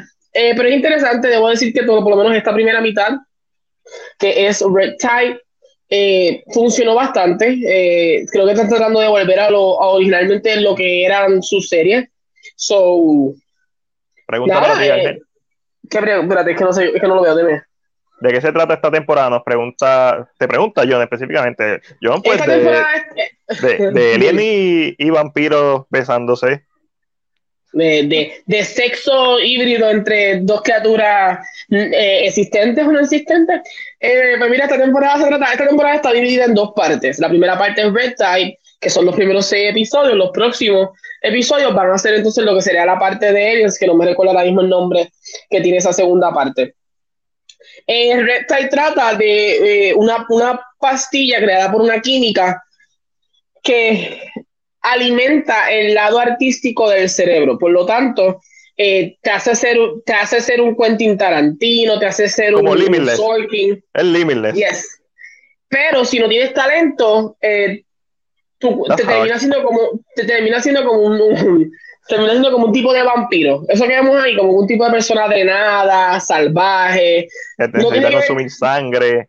Tiene que ver, ambos necesitan consumir sangre, pero Ah, tiene que ver con la idea, sí, ambos tienen que consumir sangre, pero te eh, juega con la idea de que no, no es, no solamente es el talento, es que tú te pones así porque odias el mundo, porque te vendió una idea de que tú podías lograr el sueño, cuando tú no tenías talento. Y los otros, los que se son talentosos, que se convierten en escritores, que Netflix le da películas y este tipo de cosas, eh, estos, estos son así o, o- o- o- funciona todo porque siempre fueron tan egoístas consigo mismos Tremendo. que eh, y juega con eso un poquito y la serie está interesante, a mí me gustó, el último episodio no me gustó, pero está interesante. So, esta pastilla es como que yo me la puedo beber y pues si ven por ahí haciendo, sabes que era, tenía cero talento, cero. Sí. Sigues viendo Nine Perfect Strangers en Hulu. Estoy viendo, ya se acabó Nine Perfect Strangers, también vi el, Yay. el final de Nine Perfect Strangers. Eh, el final fue un poquito raro, no lo entendí, no sé si estaba pasando en la vida real o no estaba pasando, o todo era parte de un libro. I got a little bit confused con este final. Eh, no voy a decir mucho porque si no te spoilearía entonces la narrativa. Eh, lo que siempre he dicho, el, el diálogo es cliché, el diálogo es como raro, se siente como weird, pero para mí esto es un masterclass de estos actores.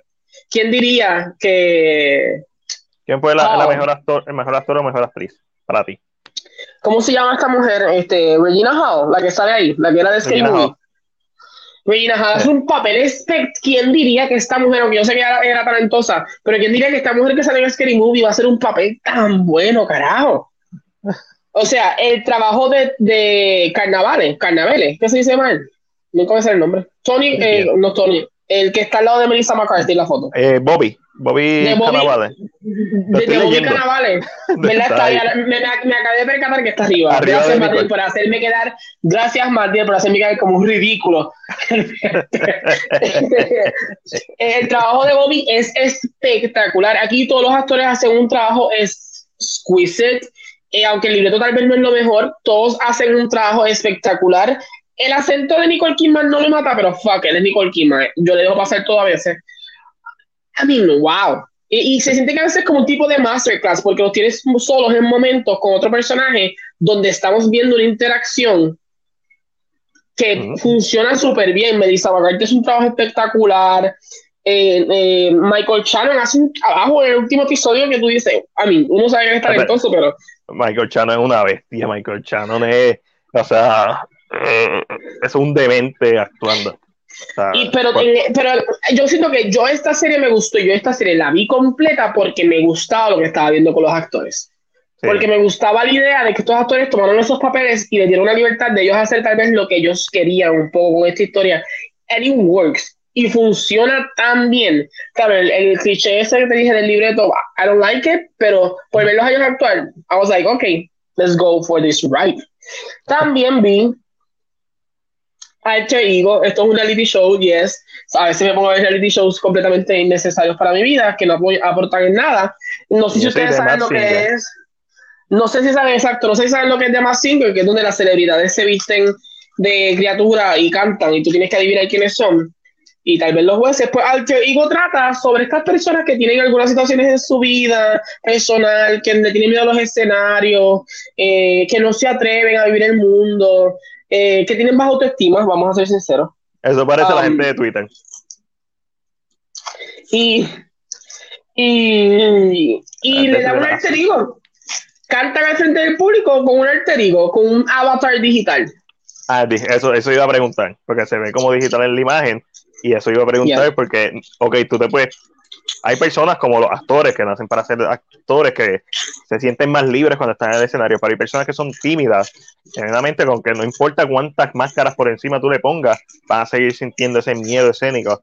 So, para el ser un avatar digital, eh, eh, cambia, eh, cambia los muñequitos. Ya. Y, Hay una y seguridad. cantan, se mueven diferente, y es it's kind of fun, pero a la misma vez como que, eh, another singing competition. De más singer mezclado con un poquito de The Voice. Yeah, let's Ah. just go for this. Buena Mac, en lo de Twitter, es verdad Mac. Y José dice atacado. Bueno, José, si tú representas la suma total del, de las personas que tienen Twitter, te estoy atacando a ti. Pero si no las representas, no hay necesidad, no hay necesidad para sentirse acaracado. No, a menos que tú seas una de esas personas, claro está. Lo cual, Yo muy mal. Mal, José. Deberías no hacerlo. Salte de Twitter, vive feliz. salte de, de la escoria. Sí, Twitter es como un pantano. Un, es un lugar en donde tú, tú En entras a Twitter mundo se queja. Esta noticia, yo no la he visto, la, la he visto en medios americanos.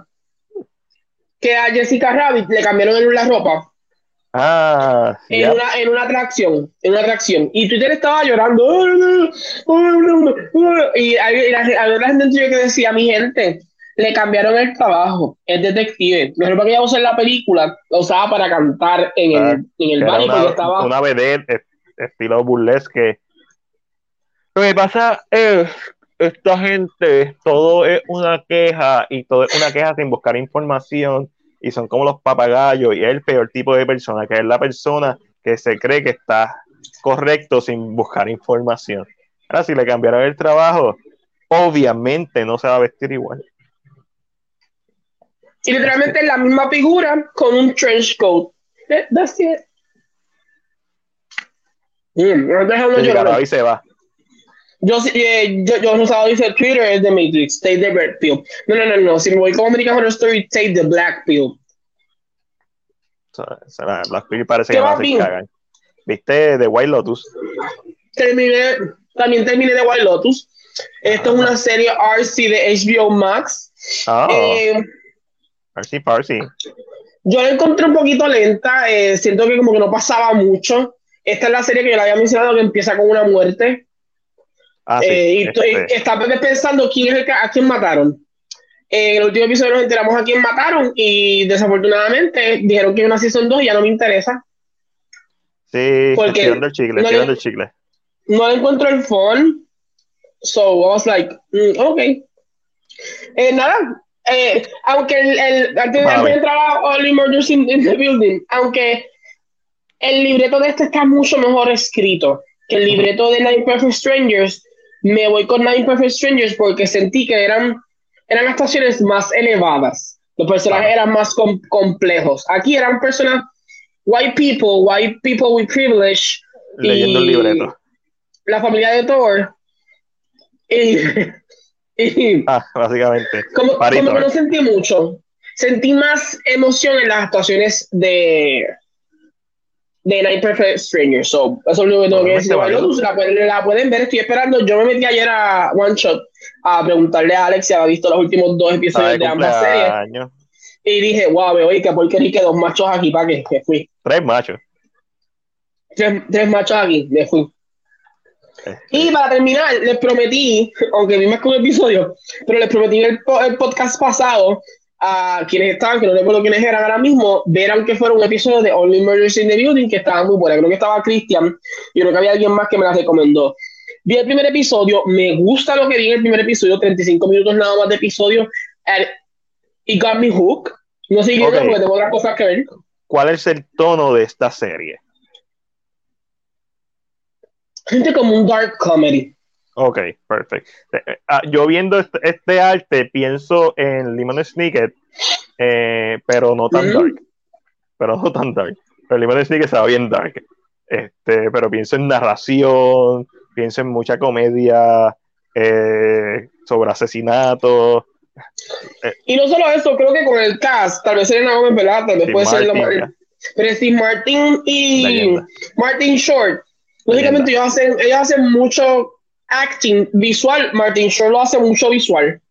Y, Steve, y, y Steve lo hace mucho con el diálogo.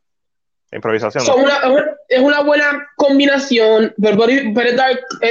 Al principio te ríe, ay, estos son tres personas que se juntan, que no se conocen en el edificio, pero se juntan porque muere alguien. Y son fanáticos de un podcast y quieren hacer una investigación. Ah, Tremendo. Porque son, porque son true crime nut jobs, como le dice la policía.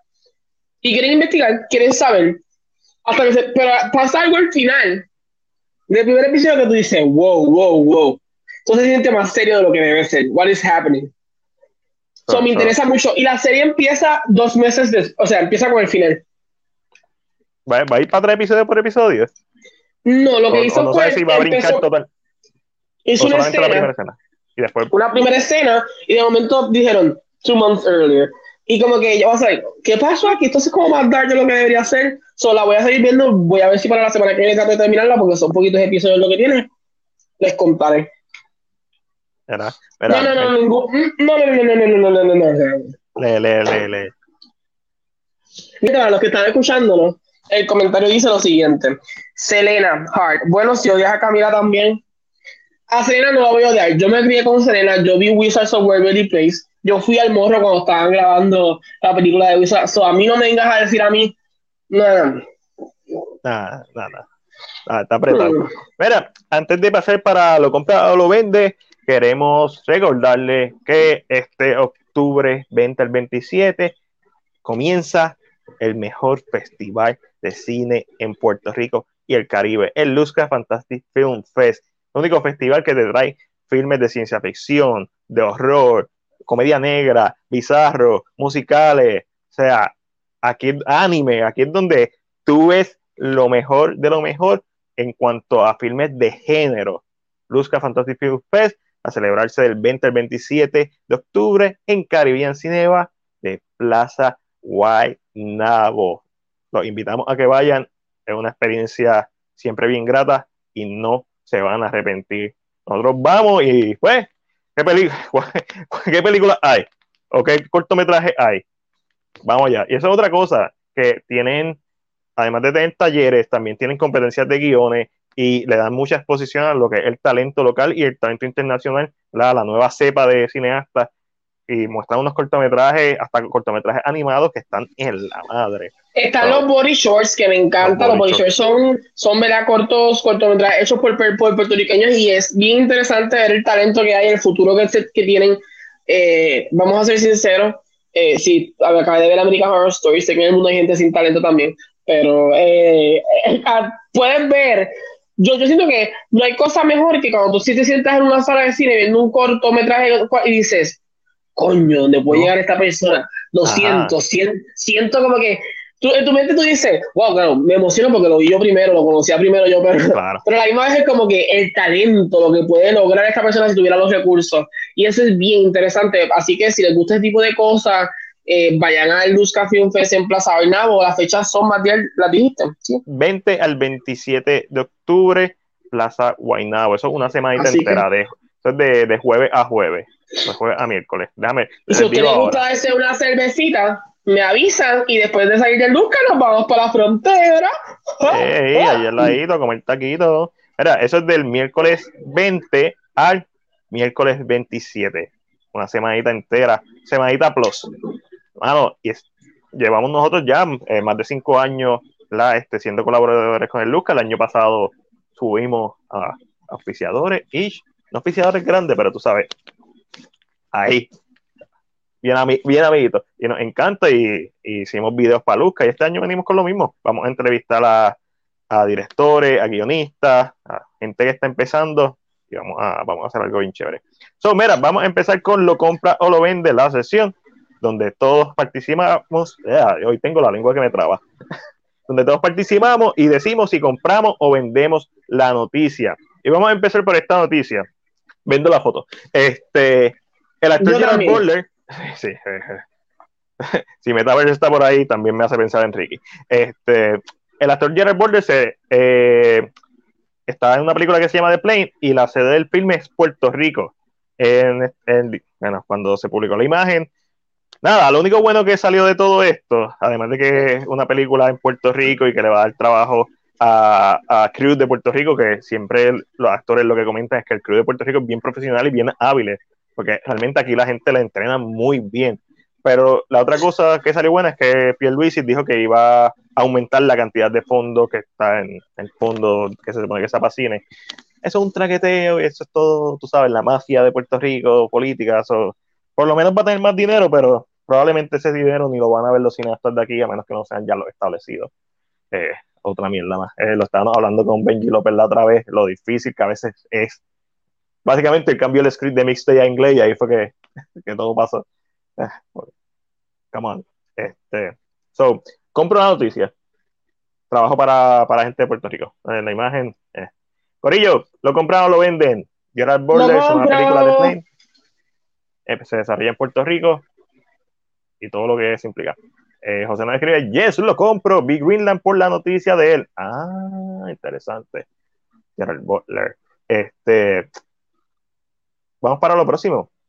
Mira, eh, aquí no hay imagen, porque no me dio tiempo de conseguir una, pero esto está, lo compro. Com- compañía pagará 1.300 dólares por ver películas de terror. La compañía eh, Finance Boss está buscando eh, contratar a una persona para que se- sea analista de frecuencia cardíaca de películas de terror. La persona vería 13 de las películas más aterradoras, entre comillas, jamás hechas mientras monitore- se monitorea su frecuencia cardíaca usando un Fitbit. A la persona escogida se le estará pagando 1.300 dólares. ¿Cuáles son las películas más aterradoras que van a tener en esta lista? Ya automáticamente ya ahí me perdieron.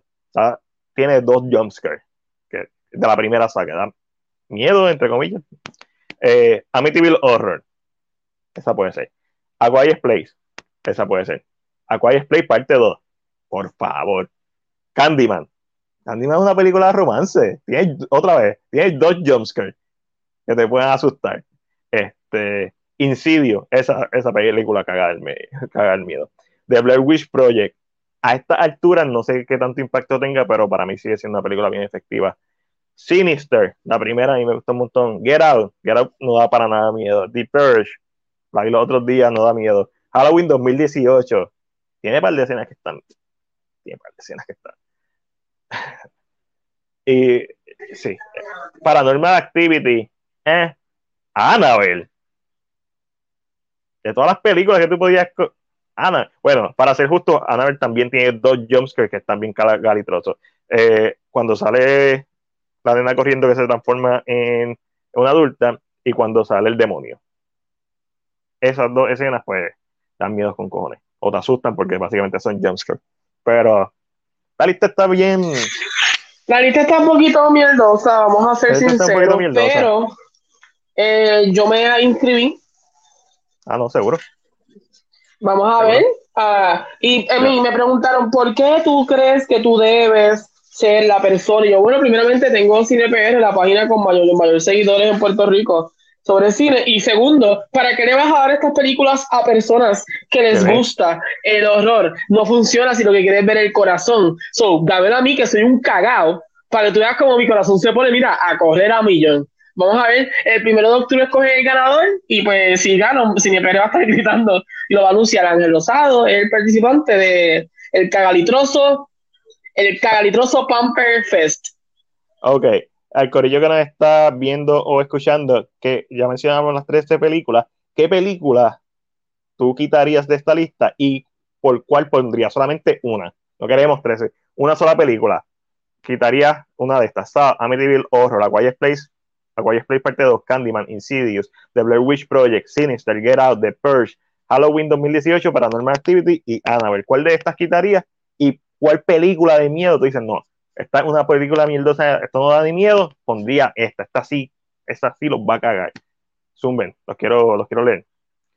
Papi, yo pondría, yo quitaría, cualquiera de las que son, yo quitaría Annabelle y pondría Hereditary. Hereditary da miedo. Hereditary es como de, de Haunted of Hill House, que hay cosas que tú no estás seguro si hay cosas en, en la oscuridad y las hay, si le pones el brightness a todo lo que da, hay, hay figuras. Mm. Yo quitaría, no sé cuál quitaría, pero pondría The Exorcism of Emily Rose. También la me caga todo el tiempo. Yo la vi, yo la vi tantas veces que ya perdí efecto. so- Por eso, entonces, por eso es que yo decía, yo puse, para que tú vas a contratar gente que le guste el horror, y no se work. No. Saben los sustos, no se asustan, el corazón va a estar normal. El mío, que yo no me recuerdo la mitad de las películas casi, I'm gonna die. Y le puedo dar contenido, o sea, lo puedo grabar y todo en vivo si ustedes quieren. I'm the perfect person, people. Let's see. Mira, José cambiaría Saw por The Exorcist. El Exorcist. Mm. Tengo que verla, tiene que estar por ahí. Este, hace tiempo no la veo. Y John nos dice que honestamente quita las películas mierditas y pongo videojuegos. Pero John, este es el problema. John siempre quiere irse por la curva. A mí, la. John te, John, te dan desde el 9 de octubre, yo creo que hasta el 18. Tú vas a pasar Eso un no, juego. abre, eso, eso no abre para pasar un juego. A menos que Es un que- juego corto. Es más, si me da a poner la película de Slenderman, yo me voy a morir. El Fitbit se va a morir. Yo me voy a morir ahí. Yo... Dead. Un plan Dead. Mira, no, pero eh, la lista está medio mildita. So, estoy de acuerdo con Ángel. No, esto no es para fanáticos del horror, esto debe ser para personas que no son fanáticas del horror, actually. Eh, mira, ahí seguimos hablando de horror, esta vez con el filme Antlers, que vamos a ver aquí una imagen bien graciosa, In Theaters 2020. Nada estrenado 2020.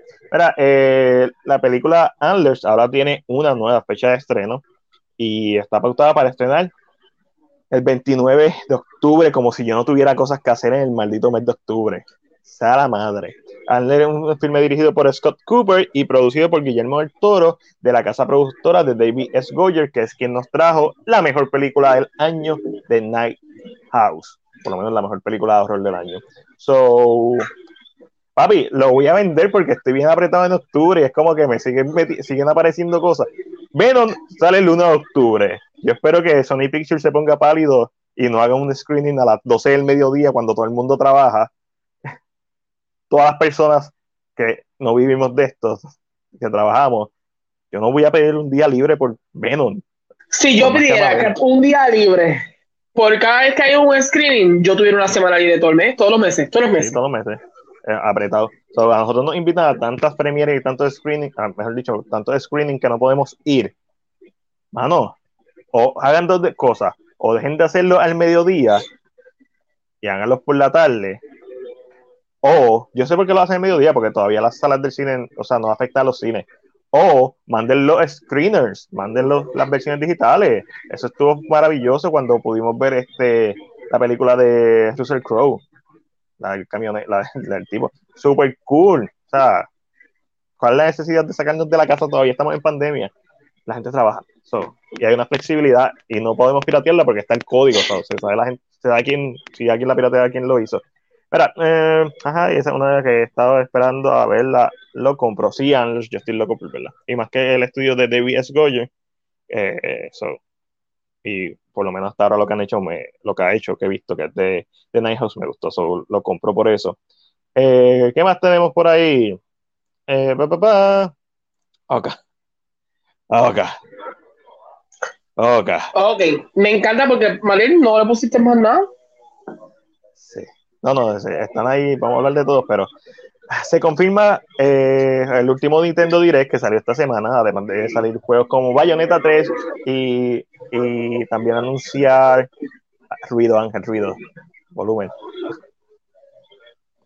Volumen, déjame ponerte en mute. Eh, se confirma la- confirmaron la película de Mario, que va a estrenar el 12 de diciembre del año que viene, pero también confirmaron el elenco de voces.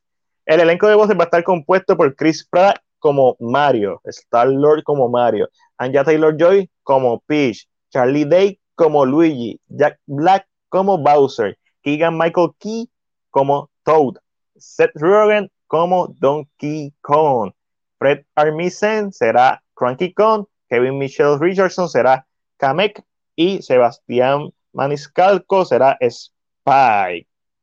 Y hay un, eh, un sorpresa, que ya no es sorpresa, de Charles Martínez. eh, de Charles Martínez. Ya no es sorpresa.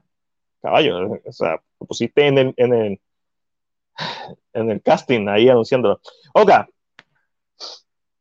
Por cosas que están ajenas a cualquier tipo de, de cosas de talento, la gente está criticando a Chris Pratt. Hay unos que se están montando en la narrativa de verdad, de los comentarios que él dijo eh, homofóbicos, porque obviamente Chris Pratt es una, es una persona religiosa de estos medios fanáticos, medio extremistas, en donde se cree al pie de la letra lo que dice la Biblia. Eh, Chris Pratt, eh, Chris Pratt es parte del cast de Save Me. wait, what? ¿Verdad? No, del que drama como de fanáticos religiosos. Ah, Ah. ya, picha, el I- I- chiste se, el chiste se cayó, el chiste se cayó.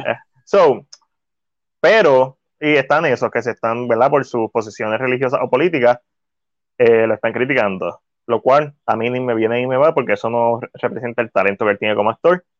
Eso, esto es como el, en la, cuando uno se reúne con los amigos, la familia, religión y política son temas que no se deben de tocar. Mucho menos si te daste dos, dos o tres cervezas, dos o tres whisky, dos o tres palos. Me vale madre sus convicciones lo que me vale madre todo lo que tenga que ver con su vida privada. Lo único que me interesa es que está casada con una de las hijas de, de Mr. Arnold Schwarzenegger. Eso es lo más interesante que tiene su vida personal para mí. Eh, y que estuvo casado por mucho tiempo con, ¿con quién fue? Con no, no, Con Ana, Ana Faris. Ana Faris. Ya, he's, she's hilarious. So, la otra cosa es que al actor que ha hecho toda la puta vida de Mario, y, está mi Mario, no lo cogieron para el casting. Y vi un, quizás un meme, quizás algo hecho, eh, que alguien en el 2020 dijo, a que no escogen al actor que hace la voz de Mario, que la ha hecho desde el 96, y ponen a alguien como Chris Pratt. Si eso es real, that was fucking hilarious, porque el tipo lo predijo, pero lo dijo de una forma sarcástica. So, hilarious. Ah. Todo el casting me gusta. Chris Pratt no me gusta. No lo veo. No lo tengo que ver, afortunadamente. Simplemente lo No, tengo que el chiste, el, chi- el chiste Pero- ¿sabes cuál es? Que el cambio sorpresa, Ajá. ese actor, Charles, ese es el actor de Mario. Es el que hace Mario. So, So, le das un de eso sorpresa, pero puede hacer la voz de de Mario, so I don't get it. Ah, sí, tienes que haber hecho como hizo Pooh, la película de Christopher Robin, ajá. Sí. Eh, que usó, usó más a, a Robin, o sea, usó los las voces que nosotros conocemos. Why Claro. not? Porque tienes que poner a Chris Pratt si nadie lo está mirando. Por la misma razón que, que todavía no entiendo. Por, ok. En Lion King hicieron lo mismo. Usaron a, a Darth Vader para hacer la- otra vez la voz de Mufasa. Porque es la voz más icónica de la película, maybe. Y cambiaron el resto del elenco. Mira, si puedes usar a, a este, pues úsalo a todos. O sea, no me ponga a Beyoncé. Exacto, si puedes usar a Jeremy Irons, ¿por qué no usas a Jeremy Irons para que haga de Scar? para Why Scar, not? sin, sin quitarle ningún tipo de mérito a, a Wichita Ejiofor, que lo hizo muy bien. Pero si vas a usar, no entiendo. No, no, para, es como que complacer a los fanáticos a media, es como que vamos a darle esto para que se callen. Este, no entiendo por qué Chris Pratt, me imagino que la audición tuvo que haber sido brutal y si no fue por audición porque aparentemente la trae dinero. No sé, a mí me encantó Chris Pratt en, en este, esta película. Ah, eh, War Games. La... José, ¿cuál fue la película de Chris Pratt? La última que salió en Amazon Prime, que está bien dura. The Tomorrow War. The Tomorrow War. A mí me encantó, a mí me encanta Chris Pratt, no me importa su vida personal, pero como Mario, quiero saber el corillo, ¿qué piensa? Obviamente tenemos que escucarlo, tenemos que esperar a que salga la película, eso es lo obvio, no me vengan a decir eso. O sea, o sea, todo el mundo está de acuerdo con eso, pero teniendo el actor original de los videojuegos, porque darle la voz a Chris Pratt, no me hablen de, de marketing ni de voz office, sabemos que eso es sí, en live action quizás, pero eso ya no, hoy en día ya no hay estrellas de cine. Hoy en día no es como los 80 en donde Stallone era el que te vendía la película, donde Schwarzenegger te vendía la película. Es, es, es que, again, es un voice, es un ah. voice role. ¿Por qué no le vas a dar la voz al original? No sé, a la, o sea, y, y, déjame, voy a tratar de confirmar ahora mismo aquí contigo. Quiero estar completamente seguro de algo. Eh, déjame ver aquí, la carrera, pública, filmography, no, espérate, espérate, film, film, television.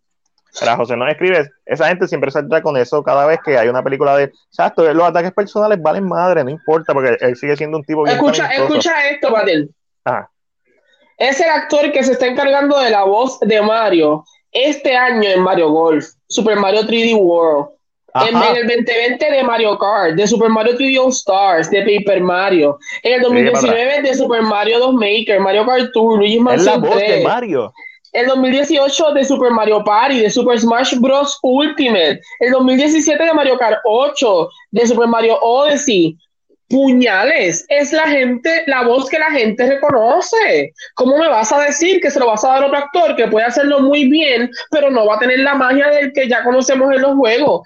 Are you stupid? Are you dumb? ¿De dónde diablos tú sacas esta decisión? Te la sacaste del culo por querer tener un artista con renombre así de sencillo. Ajá. Y es estúpido también porque entonces le tienes que pagar más. Esto es todo lo están haciendo por el press junket y lo que estás quitándole valor a tu película. cualquiera, diría, cualquiera diría que yo juego Mario del tiempo y tengo todos los juegos y me molesté cuando lo dije. Pero es que es estúpido, de verdad. Eh, eh, si fuera un personaje como Crash Bandicoot que no habla, ok, por la voz de que sea, Sonic fue un buen casting de voz. Sonic fue un buen casting de voz. Y no recuerdo si el actor ya había hecho de Sonic anteriormente, pero sigue siendo un buen casting de voz. Chris Pratt, mala mía, no lo puedo ver. Mario tiene una voz bien particular. Y aunque él pueda hacer, a, lo, mejor, el tipo va a hacer la. Ok, vamos a poner, vamos a ponerlo, vamos a poner este escenario. Chris Pratt hace una imitación perfecta del tipo que hace la voz de Mario. Como quiera, eso no importa porque nuestro punto no es el talento de Chris Pratt, es porque no le das la oportunidad de brillar al tipo que te lleva cargando el personaje en las últimas décadas, la voz que nosotros reconocemos como Mario, y se la da a Chris Pratt. Mira, eh, Jack Black como Bowser, lo entiendo. Chris, eh, Charlie Day como Luigi, para mí es casi perfecto. Angel Taylor Joy, vamos a hablar claro. La gente la ama y con ese trajecito rosita de esa imagen, la gente la ve rubia y dice, ah, no, ese es Pitchcast, perfecto. Cool, I, I guess. Pero Chris Pratt, no sé, no, no. Y, y no, punto, no. Se ruegan como los Kiko. Como DK. A, a Seth Rogen lo veo. Ah, riéndose ahí. Este no sé. Lo vendo, solamente vendo. El cast me encanta a Chris Pratt. Y para ser justo. Yo, yo, no dice, no sé si compararlo con la misma situación de todos los Batman animados. ¿Tú sabes cuál yo siento que es el problema con esto? Es que, ah, eres, valio, eres buenísimo para hacer la voz en los videojuegos, pero no, no eres suficientemente valioso para hacer la voz en una película. No es que Chris Pratt no haga un buen trabajo. No es que Chris, porque, como again, el de Sonic, entiendo que, si no me equivoco, es su primera vez o tal vez lo había hecho en, una animación anteriormente. Pero tú me estás hablando, tú me estás hablando de un hombre que literalmente, gente, a ver si me sale aquí rapidito, literalmente lleva desde en 1992 96. haciendo. La voz de Mario. Eso da falta de respeto, caballo. Y ahora me dice, ay, le voy a dar un, un- un- un guest appearance. Le voy a dar un cambio. A mí no me interesa el cambio. Él es la voz de Mario. Es la voz que yo, que soy del 90, reconozco como la voz de Mario. No tan solo eso. Si eres del 2000, es la voz que reconoces de Mario. Si eres del 2010, es la voz que reconoces de Mario. Si eres del 2020, es la voz que reconoces de Mario. Porque lleva décadas haciendo el mismo personaje. Para mí esto es una gran falta de respeto. El punto de John, lo que le, te- le- le tengo que quitar todo mérito, porque sí, este, Monroy hizo la voz de, de Batman de Animated Series, pero antes estaba la serie de Los Super Amigos, Adam West. Batman es un personaje que hemos visto muchas versiones del personaje en voz en live action, incluso antes de, de Animated Series. So, Y yo creo, yo creo que la gente lo acepta así. La gente ha aceptado que Batman es un personaje que es cambiante. correcto. So, Pero Mario es un IP que lleva mucho tiempo siendo la misma voz. Y la gente lo va a notar. Que sí, que Sonic ha tenido varios ap- appearances. Pero no es el mismo IP. Tú no estás hablando de gente que juega eh, eh, Smash. ajá. Y lo reconoce. A mí, tendrá, ¿sabes qué es el problema? Que Chris Pratt le van a pagar por imitar la voz del actor original. Sí, mano. No, I don't no. know, I don't know. No, no me gusta. Esto, eh, leí, leí un. Posiblemente me metí al pantano que es Twitter y leí un comentario como que, ah, si pudimos bullear a Paramount para que cambiaran el diseño de Sony, podemos bullear a, a Illumination para que cambien la voz de, al original. Me atrevo, Mano. me atrevo. me, me tiró también porque no, esto es algo, no es, no es nada en contra de Chris Pratt, es algo a favor de, del actor que originalmente hizo la voz, se lo merece. O sea, Chris Pratt no va a hacer un mejor trabajo que él, que lleva haciendo el personaje 20 años. No lo va a hacer, puede ser muy buen trabajo, puede ser generaciones que no hayan escuchado a Mario, o sea, niños que nacieron hace 3, 4 años, que vean esta película a sus 5 o 6 años, esto puede ser una película que sea de nostalgia para ellos. Pero, volvemos. Por eso es que hay que diferenciar siempre cuando algo a ti te gusta y que es bueno, cuando algo es, a ti no te gusta y es malo. No, que, no todo lo que a ti te gusta es bueno, porque a nosotros nos gustan muchas películas de nuestra infancia que son malísimas, nos gustan por nostalgia. Hay películas que nos gustan y nosotros podemos decir, ah, una película de mierda, pero me gusta. Eso está bien, hay una diferencia bien grande. En este caso, es lo mismo que pasó con Sonic. ¿Por qué no mantener algo original que puedes hacer? ¿Por qué cambiarlo? Sonic, eh, todo el punto es ¿por qué cambiarlo? ¿Por qué cambiaste el diseño? ¿Qué, qué es- ¡Oh! y es que, y ahora que lo pienso es lo mismo, porque, oh, Ángel, tú estás haciendo la película de Sonic, tú estás escribiendo, eres uno de los escritores. ¿Cómo tú crees que el escritor se está imaginando a Sonic? Posiblemente como el Como Sonic de, el, como, como el sonido del juego. Vamos a decir que el sonido de las animaciones. vamos a decir que marketing y los productores le mandaron una nota al guionista, no, no, no, tienes que cambiar al Sonic de, no puede ser el diseño de los videojuegos, porque según el marketing eso no vende, tiene que ser como un extraterrestre, porque eso es lo que le gusta a la gente. Que tú, el pobre escritor tiene que hacerlo, tiene que cambiarlo, pero fuck it. So, aquí es lo mismo. Ah, no, no, no, no, no vamos a poner al actor que ha hecho la voz de Sonic durante los pasados 25 años. Vamos a poner a Chris Pratt porque nuestras métricas de marketing dicen que Chris Pratt va a hacer que la película venda más. ¿Venda más para quién? ¿Para quién? Tus fanáticos hardcore, que son los que te van a ver la película dos o tres veces y van a llevar a sus niños a ver la película, están bien de- desilusionados. Yo me tiro, yo me tiro no por boicotear a Chris Pratt, sino por darle la oportunidad al actor original. Un cambio. Entonces, un cambio sorpresa, tras que eso lo anuncia el jodido cambio sorpresa. ¿Te hubieras quedado callado? Pero sabes que. Y yo sé que los defectores van a decir que Mario nunca ha hablado mucho, por decirlo así. Es verdad. Sí. Eh, que Mario ha hecho, que Mario ha sido más de sonido, de okidoki. Ah, y como que ese tipo de cosas.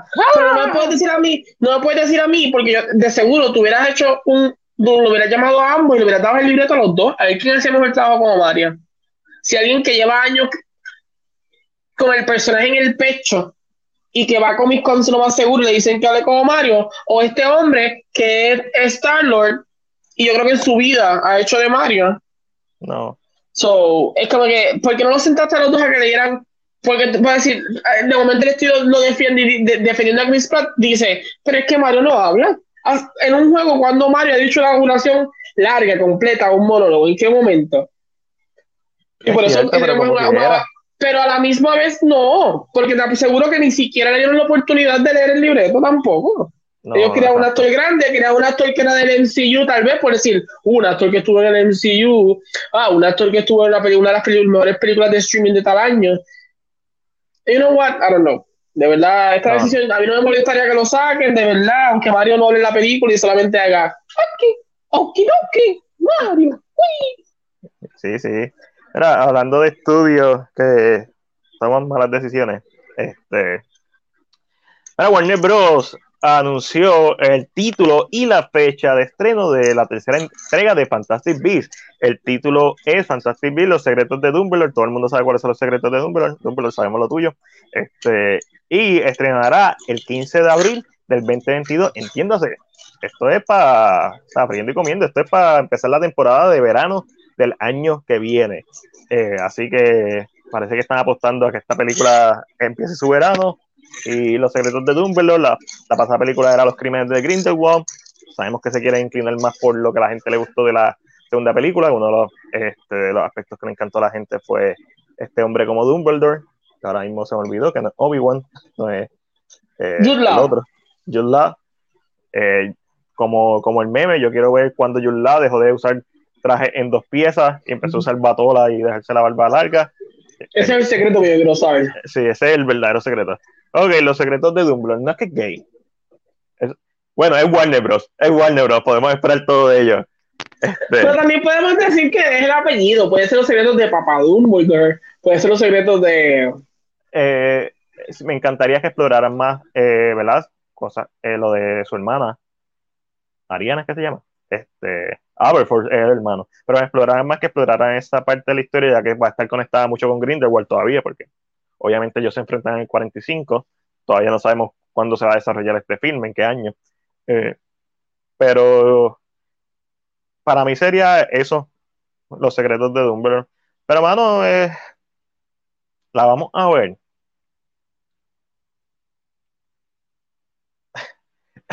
esto es algo tan personal, esto es como es lo mismo. En el caso de Warner, pero es que, mano, quitaron a Johnny Depp, pero entonces traíste a Matt Mikkelsen.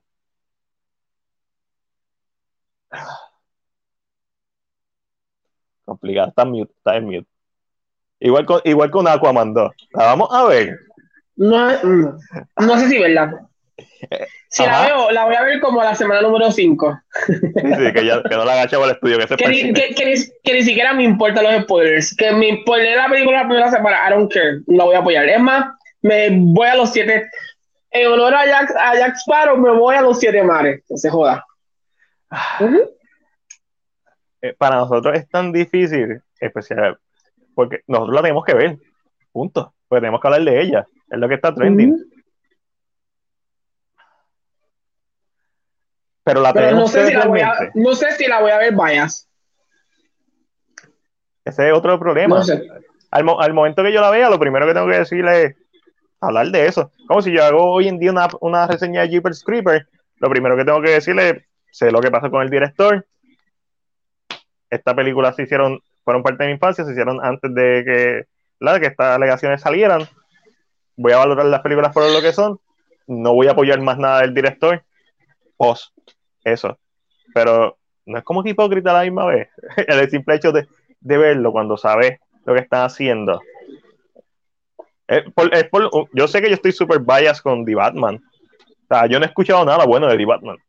En, mi, en mi narrativa, todo lo que yo escucho de Batman son cosas malas. Y no es que la película sea mala, sino es como que, ah, Ben Affleck hizo un libreto que está bien cabrón. Más Reeves quería hacer una copia de Batman de Long Halloween y por eso pararon la película animada de Long Halloween, porque eso es lo que más Reeves iba a hacer hasta que lo convirtió en algo original.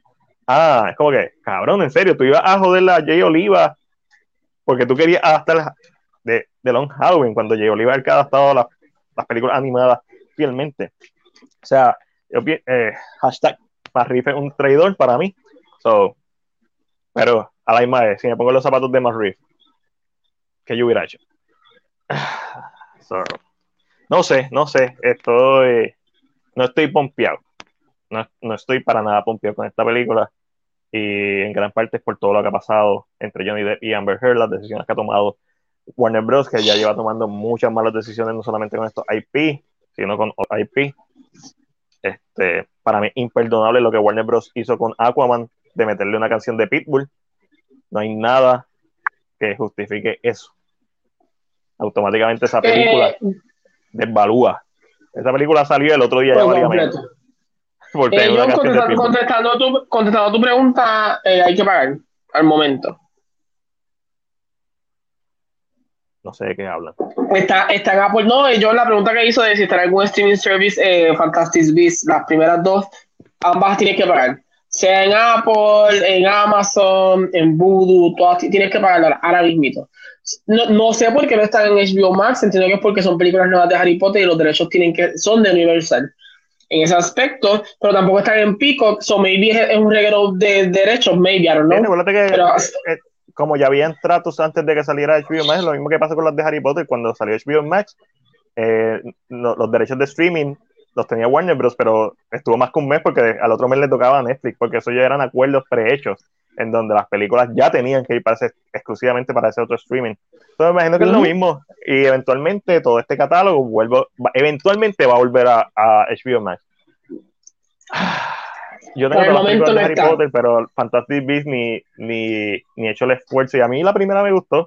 Y la segunda tiene muchas cosas que me gustaron, pero tiene muchas cosas que no me gustaron. Eh, también. So, la segunda es más. Me gustó Johnny Depp. Me gustó Jude Law. No me gustó el libreto. Creo que J.K. Rowling no es buena libretista, no es buena guionista. Este, por lo menos en esa película. A lo mejor mejora en esta. O tiene alguien que la ayude. Lo que debería pasar. So, O se pone peor o, o, o o se va más meta haciendo comentarios sociales. Toda- se, desquita, que le han hecho en Twitter, por cierto. So- So, no, let's see, vamos a ver, de, la veré, I don't know, de verdad no sé. Eso va a ser una decisión que yo tomaré en el momento. Es muy probable que esta película Warner Bros. nos invite a verla a las 12 del mediodía. So, la oportunidad de verla sin costo alguno para mí. Pero Eh, como estas son películas grandes, a lo mejor la hacen premiere y, Y también, la- so let's see, we have to see. y no debemos No que sé pagar. si la so, vaya a ver. ahí la moral y la ética, como que No sé si la vaya a ver, de verdad. I mean, es, um, es- es bien y si- complicado.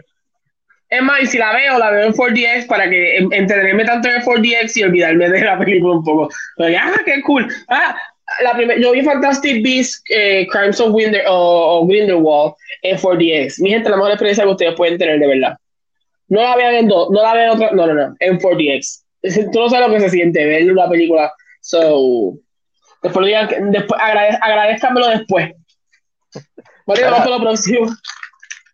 El casting de los Ah, Caballeros del Zodíaco live action, según The Hollywood Reporter, Sony y Toy se encuentran desarrollando una película live action sobre los caballeros. ¿Qué tú haces? ¿Qué tú comes? Eh, Hace ruido. Hace ruido. Qué horrible. Ponte en mute. No Sobre quiero. Te voy a poner en mute yo sobre los caballeros del zodiaco. Ahí yo hablando y yo, bla, bla, bla, bla. Eh, y se ha revelado el elenco. Eh, Mackenzie Madison, Iseme, Chambin, Panken Jensen, Diego Tinoco serán los protagonistas de esta adaptación que llegará a cine en el 2023. Te voy a decir exactamente lo que pasó aquí, Ángel.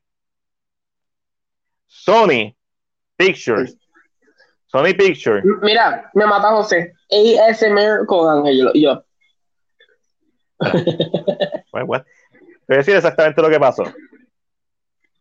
Sony Picture vio el trailer de Eternals y dijo, ¿qué carajo nosotros tenemos parecido? Que Eternals. Y dijeron, ah, los caballeros del zodiaco, dale, vamos a hacerlo. Ah, pero es que no tiene un cast diverso, tiene que ser, vamos a meterle un cast diverso, vamos, vamos arriba. Sony Pictures tirando adelante. Entonces después salió este hombre, este, Little X, whatever, el de Ah, Lil cantante. Nas. Lil Nas. Lil Nas con el, con el, en el Met Gala. Y Sony, no, tenemos que aprovechar que está trending, por eso que mañana va a hacer el, el K-drama con Angelo de Squid Game, porque hay que aprovechar que está trending. Hay que A lo mejor, capitalizar yo, so- yo, yo Sony hubiera anunciado esa noticia ese mismo día. ese mismo día. Sí, sí. Hay como que, Este, si le, gustó, si le gustó.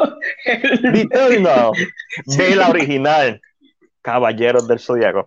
El problema que vas a tener es, que tú no tienes una película basada en un anime o en un manga que internacionalmente fuera de Rurouni Kenshin, o sea, no tienes una película que haya hecho un boom tan y tan brutal que la gente haya aceptado películas basadas en anime o manga.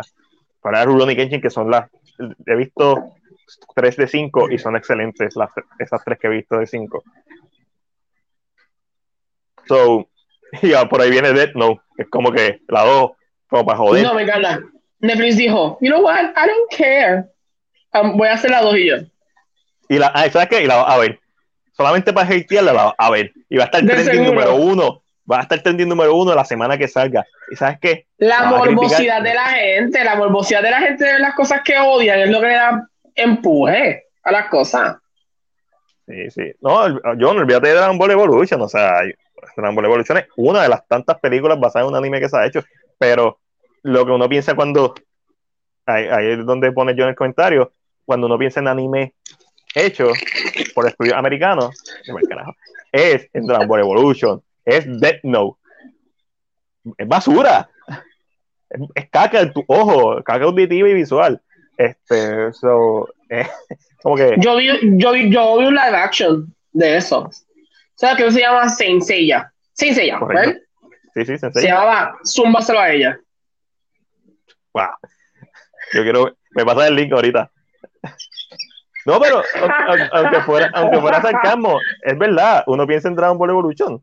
Anime, Yeah. anime live action, Dragon Ball Evolution. Pero entonces, Detective Pikachu fue un anime live action. Y a pesar de que a mí no me encantó, no estuvo, no fue un asco como, como Dragon Ball Evolution o como Death Note. So, hay que ver. Es como Grand Theft Auto, Grand Theft Auto 5, están cansados del juego, pero siguen comprándolo en toda consola que salga. ¿Quién está cansado del juego? Te he dicho que te salgas de Twitter, José.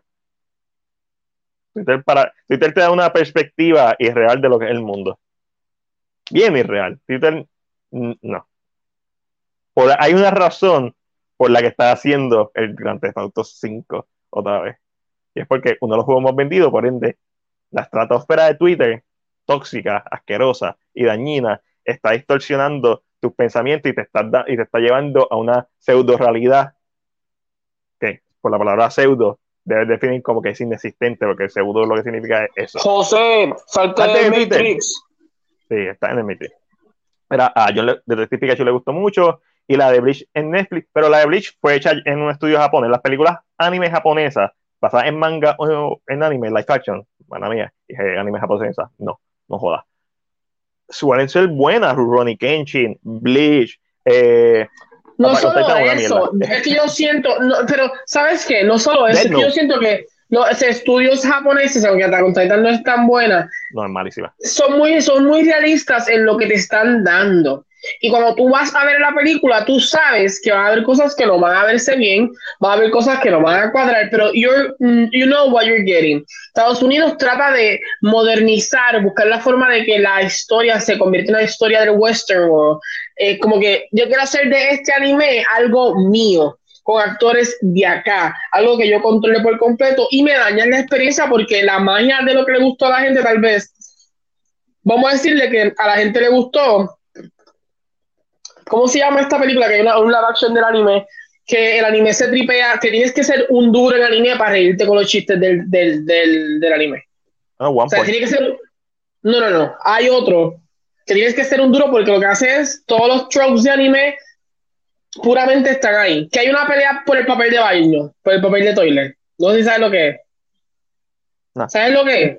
Ah, yo- si no me equivoco, hay una action de eso. Y, I mean, ese, ese tipo de, de anime es. El anime es ridículo de por sí. Gintama, ¿no? Escribe José. Es, eh, yo creo que sí, yo creo que es Gintama. María, si no lo has visto, te voy a enviar la escena de la pelea por el papel de baño. Están todos sentados, son cuatro, en diferentes cubículos y no hay papel de baño. Y es como una decisión de quién se pone primero. ¿Quién- Entonces, uno de ellos le da, dice: Lo único que tengo es una lija. Y él le dice, ¿quién se atreve? Y es como, es, Matías, tú tienes que ver esta. Lo, yo me morí. Y y hay un live action de esto, y, pero tú tienes que ser bien bueno en anime o en mucha historia del anime porque hay mucha referencia a todos los demás, a Dragon Ball Z, a todo lo demás. Sí, sí. y, y hicieron un live action y entonces, pero tú sabes lo que tú estabas esperando. So, yo creo que el mayor problema que yo le he encontrado, tal vez, o a este es que Estados Unidos su mayor problema es querer hacer las cosas tan de ellos que le quita lo que a la gente le gustó de primera instancia. Correcto, es lo queremos adaptar, queremos adaptarlo, pero queremos hacerlo de nosotros, lo que estás diciendo. Ujú. La gente no quiere ver eso, la gente no quiere ver tu versión de Dragon Ball Z, la gente no quiere ver Dragon Ball Evolution, la gente quiere ver una Ya. buena película que respete el material original. Por eso películas, como Alita para Angel, a pesar de que no hizo la gran cantidad asquerosa de dinero, el- hay un público que la apoya, igual que el Snyder Cut, hay un público que, lo apo- que la apoya y hay posibilidades porque, como comentamos hace dos semanas, Robert Rodríguez va a ah, está esperando que sus episodios de The Mandalorian, eh, perdón, de The Book of Boba Fett sean exitosos para entonces reunirse con Disney y decirle, lo próximo que quiero hacer es Alita parte 2. Y va a ir con James Cameron, eso fue lo que él dijo este, Robert Rodríguez. Robert Rodríguez quiere hacer Alita la segunda parte. Y, y, y, mano, yo la, a mí me encanta, es uno de mis steelbooks favoritos. Igual Ghost in the Shell, Ghost in the Shell es, Ghost in the Shell es una película que respeta tanto el material original y que lo entiende tanto que la gente, ah, volvemos a Twitter, la gente tóxica simplemente la, La- criticó la- sin- la- por el casting, ya. por el casting, pero fue una crítica sin contexto. Es como Jessica Rabbit, es una crítica sin contexto porque eh, eh, Makoto es un androide, es, es un cyborg realmente, es un cyborg. Lo único que le queda humano es el cerebro. Todo lo demás es un cuerpo que puedes cambiar. So, que sea un cuerpo americano hace sentido porque si tu producto está en una utopía o en, bueno, entre comillas, una utopía en donde uno de tus mayores consumidores es Estados Unidos, pues obviamente tú vas a crear un, una- un robot o un cyborg con facciones de una actriz o americana sexy. Pero ¿de dónde? Del cerebro, ¿de quién es? ¿Quién es la persona original? Totalmente fuera de contexto, la gente lo criticó. Para mí es una película que está infravalorada, eh, Ghost in the Show. Mucho más fácil que ver que, que el anime. Eh, papá, he visto que la de Fullmetal eh, no es tampoco la mejor. Yo empecé a ver la de Fullmetal y la quité. Gintama, no escribe Pero, por whitewashing o algo. eso, pero es que ese no es whitewashing, José, porque el personaje, sí, tal vez fue creado en un. Pero es un androide. There's no. I mean. Es un androide y el personaje, el humano, de donde sale el cerebro del androide, es oriental. So, la película se salió con la suya para justificar el casting de, de Scarlett Johansson, que es lo mínimo que tú puedes hacer. Con Dragon Ball Z, Goku es un extraterrestre y Vegeta también. Ah, Krillin, pues debería ser, ¿verdad? Un monje, pues debería ser, ¿verdad? De, de esos rasgos. debería tenerlo si hacen un personaje de Krillin. Yancha, pues, o sea, pero ni eso, o sea, son películas, tú puedes salirte con las tuyas. El punto aquí es cuando las haces mal. Dragon Ball Evolution hubiera sido un peliculón, la estuviera criticándola. Estuviéramos viendo la cuarta parte ahora mismo. Quinta parte o sexta. Si fuera un peliculón, pero no, una, es una basura. So, la gente lo que recuerda es que la película del anime más reconocido del mundo es una mierda, por ende, tú no puedes hacer animes americanos, o sea, live action de animes americanos que sean buenos. No lo pudiste hacer con Dragon Ball, no lo vas a poder hacer. Ghost in the Shell, mierda, antes de que saliera, no la vi, una mierda, no la quiero ver. No he visto el anime, va a ser una mierda. ¿Por qué? Porque cambiaron, Ah. no, Hasta China adapta mejor su manga. todo el mundo adapta mejor su material. Bueno, Estados Unidos ha logrado adaptar muy bien las los cómics, que básicamente pues, son sus mangas. La ha tomado, pero empezó bien con Superman, no, 77, Batman 89, entre medio de eso pues tiró un par de tierritas ahí, Supergirl, Howard the Dog, este, eh, Superman 3 y Superman 4, La Liga de la Justicia. 90 y pico, exacto, la Liga de la Justicia, Captain América, eh, hay un par de tierritas, Batman and Robin, Batman Forever, eh, pero después salió Blade, ¿sabes? Los Cuatro Fantásticos que ni siquiera la tiraron, fue como que nope, nope. Este, Después de ahí aprendieron. y por- José, con lo de Full Metal, es difícil adaptar algunos animes. Es difícil tener estos personajes que son tan difíciles de. Porque el anime tú se lo permite visualizar cosas completamente ridículas visualmente. La animación es mucho más difícil tú poder tragarte una cosa y tienes que jugar con que se vea realista, aunque sepamos que es una historia completamente falsa. Pero eh, eh, nosotros como eh, uno como como, como persona que como persona que lo ve quiere ver algo que sea realista aunque sabe que está viendo la, la- es como que está yo le combatí la aquella vez eh, lo de Luffy se olvidó el nombre One Piece One Piece, correcto. en One Piece hay personajes que sabemos que no se van a ver igual es imposible No, es imposible y Porque la no son- gente se va- Mm. puede ser que se moleste porque, oh, porque lo cambiaron. Cabrón, no es fácil. Yo no puedo gastar más chavos en este maldito personaje cuando tengo que pagarle a todos los demás. Como, Ok, ¿qué actor, qué actor, actor, tiene el cuerpo de Napa? Un buen actor, no un tipo que se parezca, no me digas Goldberg. Goldberg no actúa. Ah, que Napa, no, Napa es un personaje en Dragon Ball Z. Tiene diálogos. Si fuera un personaje que no habla, pues está bien Goldberg. Lo que necesito es que pelee. Pero no, un actor tiene el cuerpo. Nadie. O sea, eh, eh, deben haber actores, definitivamente, especialmente los de los de ay, de Protector.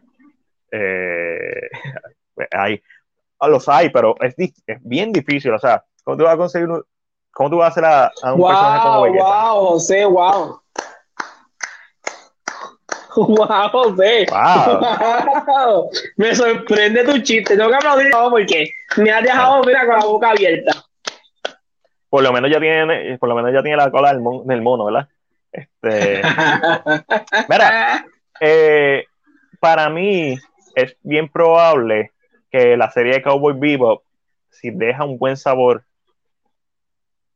en la gente, sea el primer paso a- para que comercialmente el estigma de que no se puede hacer animes live action por estudios americanos buenos se cambie. Porque Death Note no es. No importa si, si lo que tú pienses de Death Note no lo es. Es- es- o sea, el mundo la odia. Y Netflix va a tirar la segunda parte, eso, good for, qué bueno por ello. O qué bueno Willem Dafoe como Ryuk, es perfecto. Pero Cowboy Vivo tiene la gran posibilidad de dar el primer paso para que se quite ese estigma. Estigma que también lo vemos en las películas basadas en videojuegos, en donde Sonic, The Hedgehog y Tom Raider están pushing, el- que se cambie la narrativa, que no, no es que no se puedan hacer películas buenas basadas en manga o en videojuegos, es que no se han hecho, porque no se ha puesto, no ha estado la gente correcta, no ha estado la visión correcta, hay mil cosas que determinan eso. So, estoy expectante con, con esta noticia y, y obviamente sé que esto es por The Eternals, pero vamos a ver. ¿Sean Bean morirá? Esa es la pregunta correcta. Esta es tuya, Ángel. En otras noticias, yo. Ah, espérate, sí, espérate. Me escuchan, ¿verdad? Porque tengo que cambiar de Sí, página. sí, te escucho, te escucho.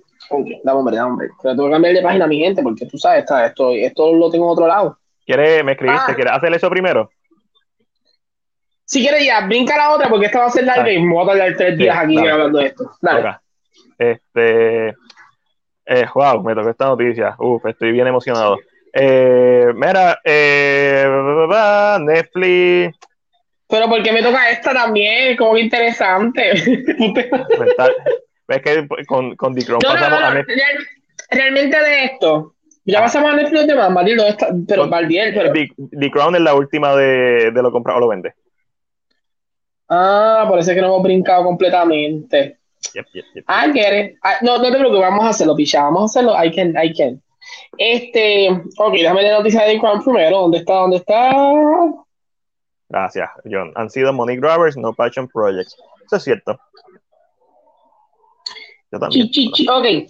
The Crown se alza Ajá. en la noche de ayer, o en la noche, eso fue una noticia de, eh, en la noche de los Emmy, con siete premios Emmy, incluyendo mejor serie de drama, mejor actriz y actor en serie de drama, que fue Olivia Colman y Josh O'Connor, y mejor actriz y actor de reparto en la serie de drama, que fue Gillian Anderson y Tobias Menzies. Eh, Dando catre- cátedra. Cat- ah, por Dios, hoy estoy horrible. Cátedra. Cátedra.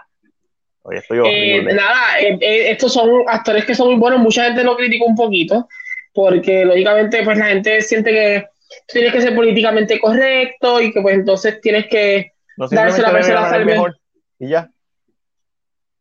pero tú sabes cómo es esto, so, es como que, ah, tenías la oportunidad de hacer historia, pero eh, no lo hiciste, ya Olivia Colman tenía un Emmy por esta interpretación, eh, ya eh, uno, un- uno de los casos, por ejemplo, fue la serie Pose, que estaba nominada.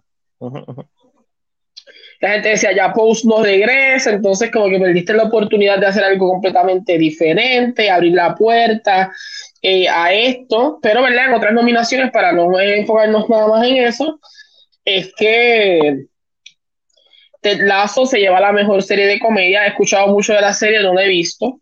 Tampoco. He escuchado Jason. Sudeikis se lleva el, el, el, el Outstanding Lead, ¿verdad? El mejor actor en una serie de comedia.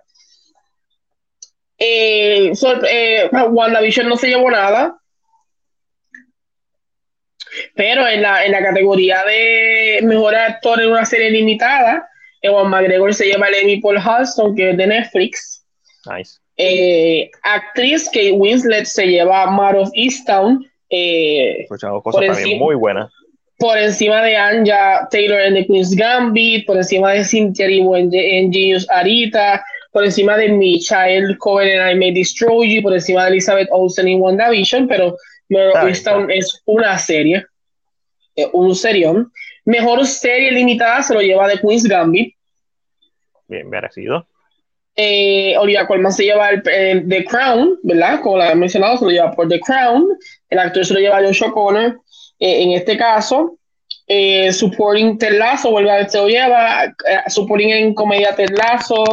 Estoy pensando que vamos a otra cosa que es importante. Gillian Anderson se lleva ¿verdad? El, el, el papel por encima de, de actores en The, en The Crown, en Handmaid's Tale y los Flash Country, que no creo que no se llevó ninguna, si no me equivoco, los Flash Country.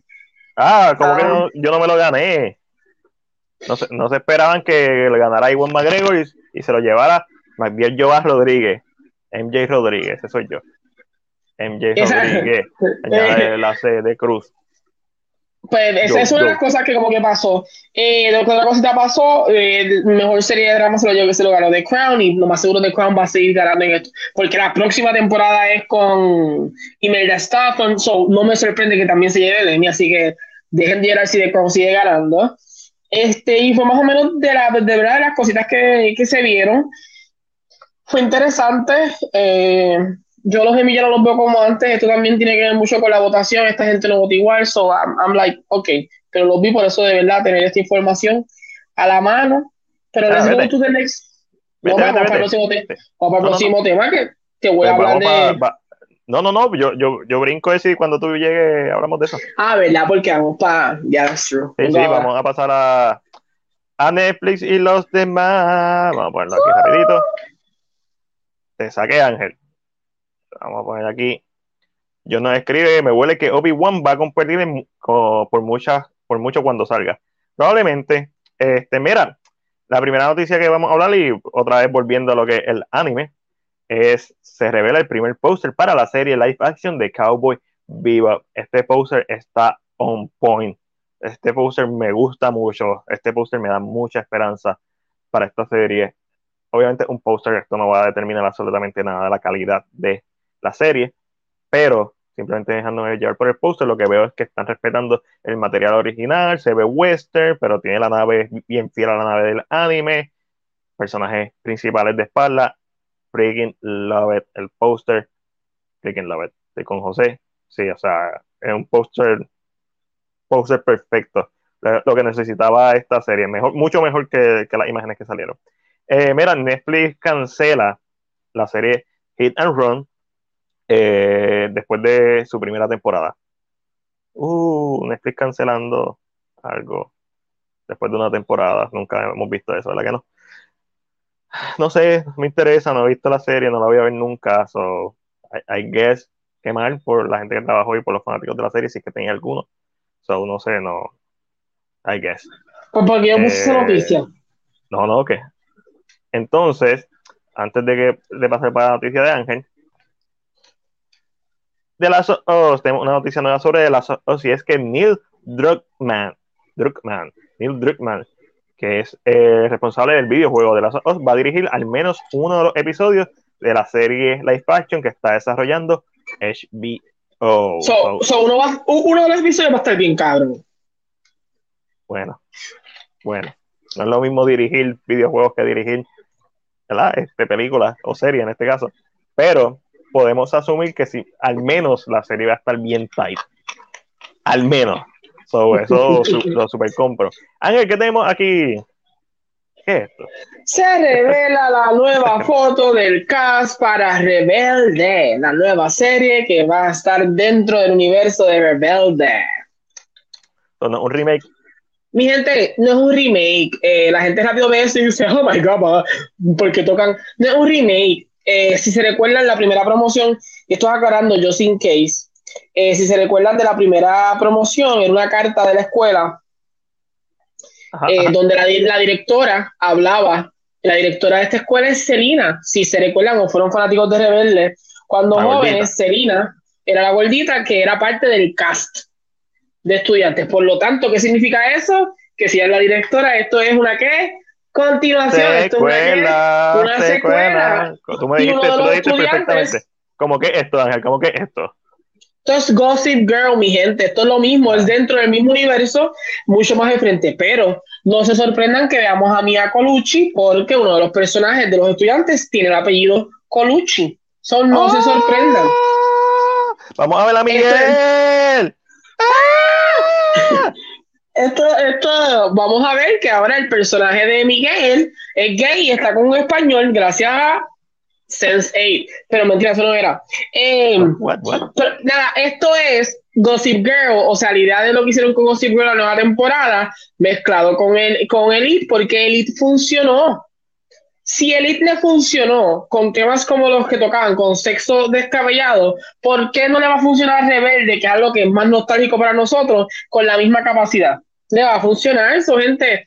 Yes, esto no es, vuelvo y repito, esto no es un remake, esto no es que vamos a ver una nueva Mia Colucci, esto es una continuación de la historia. Esto es, una, con- esto es años después, un 15 years later. Esto es lo que es. So, Mira, José, in case. La gente quejándose del uniforme, ya porque Son no de, es el tweet- mismo. son, de, son de Twitter. Uno son de Twitter. Y lo entiendo. Porque esta basura. Si agarro la que. Porque esta basura. ¿La estás viendo? La basura. Le cambió los uniformes a mis nenes. Matiel, ay Dios mío, le tocaste la fibra, Matiel. Aquí vamos a estar dos basura. horas. Se jodió la película. Se nota que es un DVD que no lo quiere. Me encabrona. Basura. Déjame poner algo que no me, que no me moleste. Pero ¿hay algún, algún fanático de. Antes de que. ¿Algún fanático de Rebelde por ahí? ¿No? ¿Yes? Lo único que puedo decir es que la historia de Miguel es la historia más fucked up, porque él ya estaba graduado, o sea, él estaba un estudiante de universidad que se hace pasar por estudiante para vengarse del papá de Mia Colucci porque él piensa que mató a su papá y le y whatever, la historia se va al diablo en algún momento de la trama él se termina graduando. So, fuck it. Esa historia se queda totalmente al olvido. Total. ¿cómo, cómo- él entra a la escuela y se hace pasar por estudiante? How is that possible? Una escuela elite, porque es una escuela elite. por una beca, Wow. algo así, al- algo que falsifica.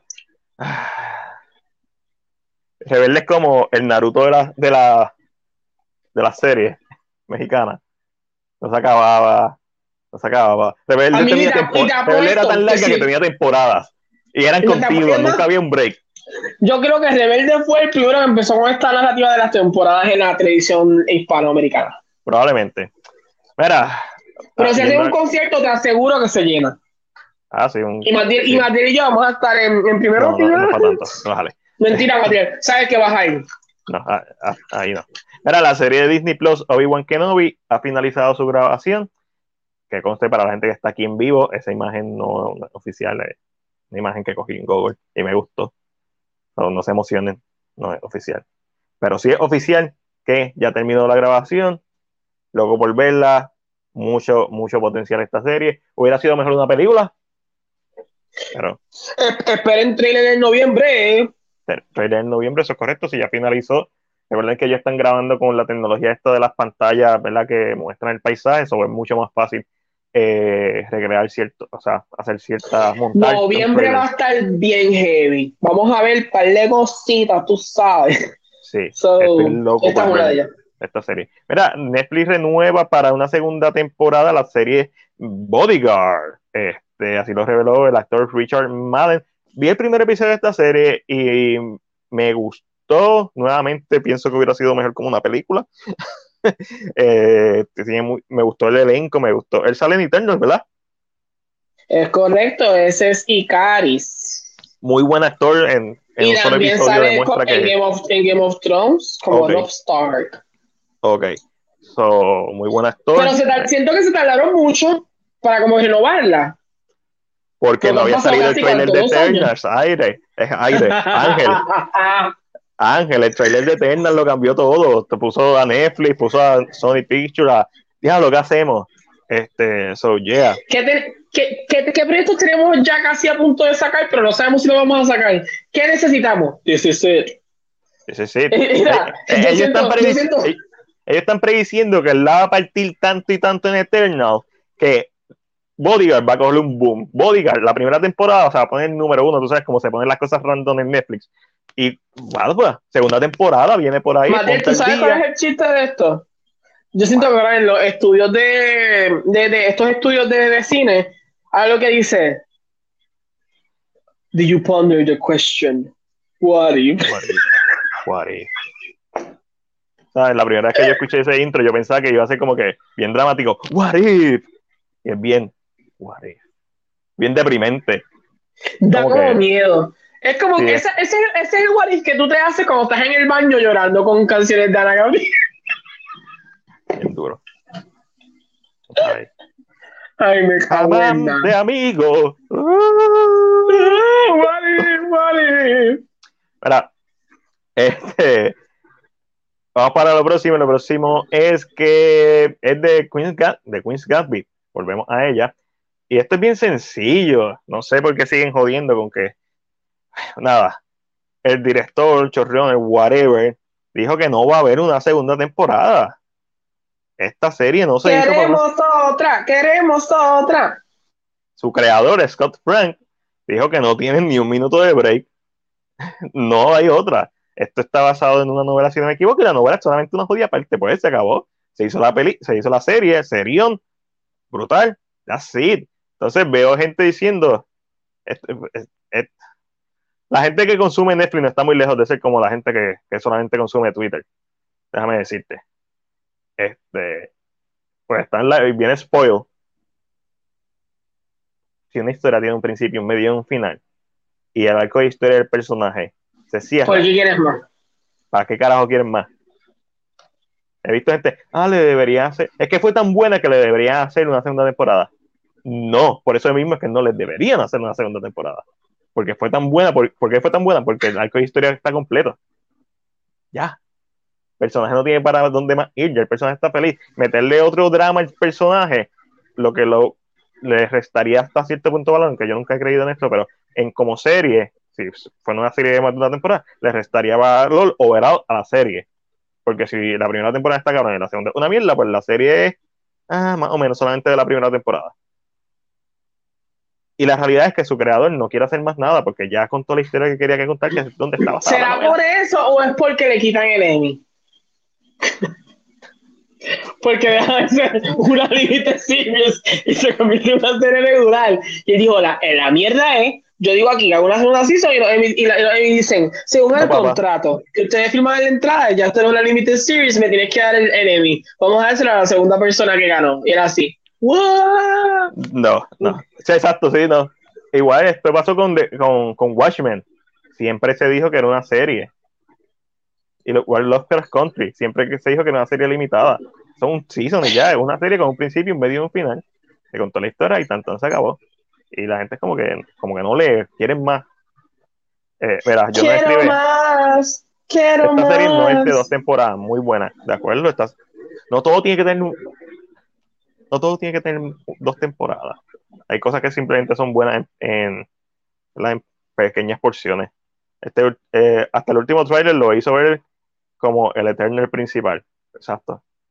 Papi. Y hablando de Bodyguard, eh, si no me equivoco, Este, Warner Bros. este es el Superman, este es el Superman de, de Marvel ahora mismo. so. Ahora mismo sí. Marvel, eh, Warner Bros. Nuestros amigos de Warner Bros. Si no me equivoco, puedo estar equivocándome. Van a hacer un remake de The Bodyguard. Es muy cierto. Eh, eh, la película de Whitney Houston y, y Kevin Costner. Kevin Costner. Yep, con Papa Ken, con Pop Ken, eh, con sí, sí, con Whitney Houston. Ustedes saben, la canción bien famosa esta. When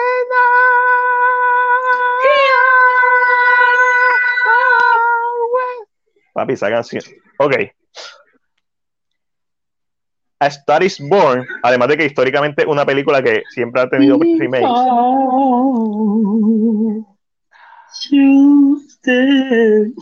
Yo he visto un par de veces The Bodyguard. Y para mí nunca ha sido tan buena.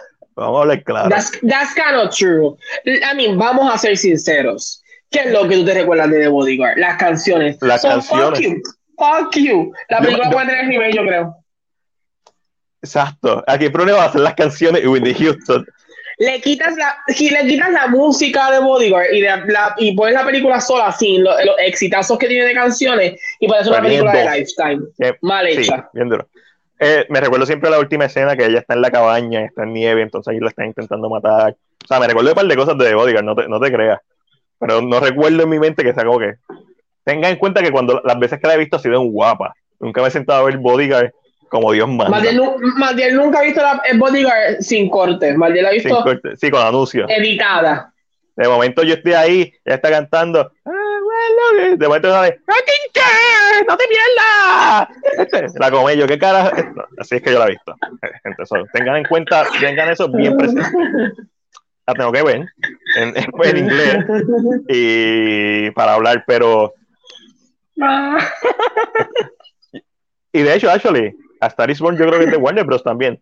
Esto no es otra cosa que Warner Bros. buscando en su ca- catálogo. ¿Qué otro remake podemos hacer para sacarle chavo? Lo aseguró la actúa Lady Gaga también. ¿O cuál es la ¿Tú próxima, cuál es la próxima cantante que quiera actuar? Esa. Se lo dan a. Es más, se lo deben dar a, a Jennifer. Ya. ¿Le suena a Jennifer Jennifer? López. No, no, Yo no. no sé. Jennifer Hudson. Ah, sí, yo te iba a decir, Jennifer López no canta mucho. Jennifer Pero punto es que ya- cojones. Ya hizo de Rita recientemente. So. Sí, lo sé, lo respect. Pero Este, puede hacer de bodyguard, no hay problema. A mí no me molestaría ver a Jennifer haciendo de bodyguard. I, I, I really don't care. lo, lo, lo bueno de Jennifer Hudson, uno es que tiene un vozarrón. El de la, Yes. el- actúa cabrón también. Eh, la que hizo de Billie Holiday, whatever, que la película dicen que es una mierda, pero Eh, sí, a mí me gustó la película. A mí no es que no me gustó, es que la actuación de ella, I think is right enough para que se sienta. La película es como eh, eh, cualquier biopic.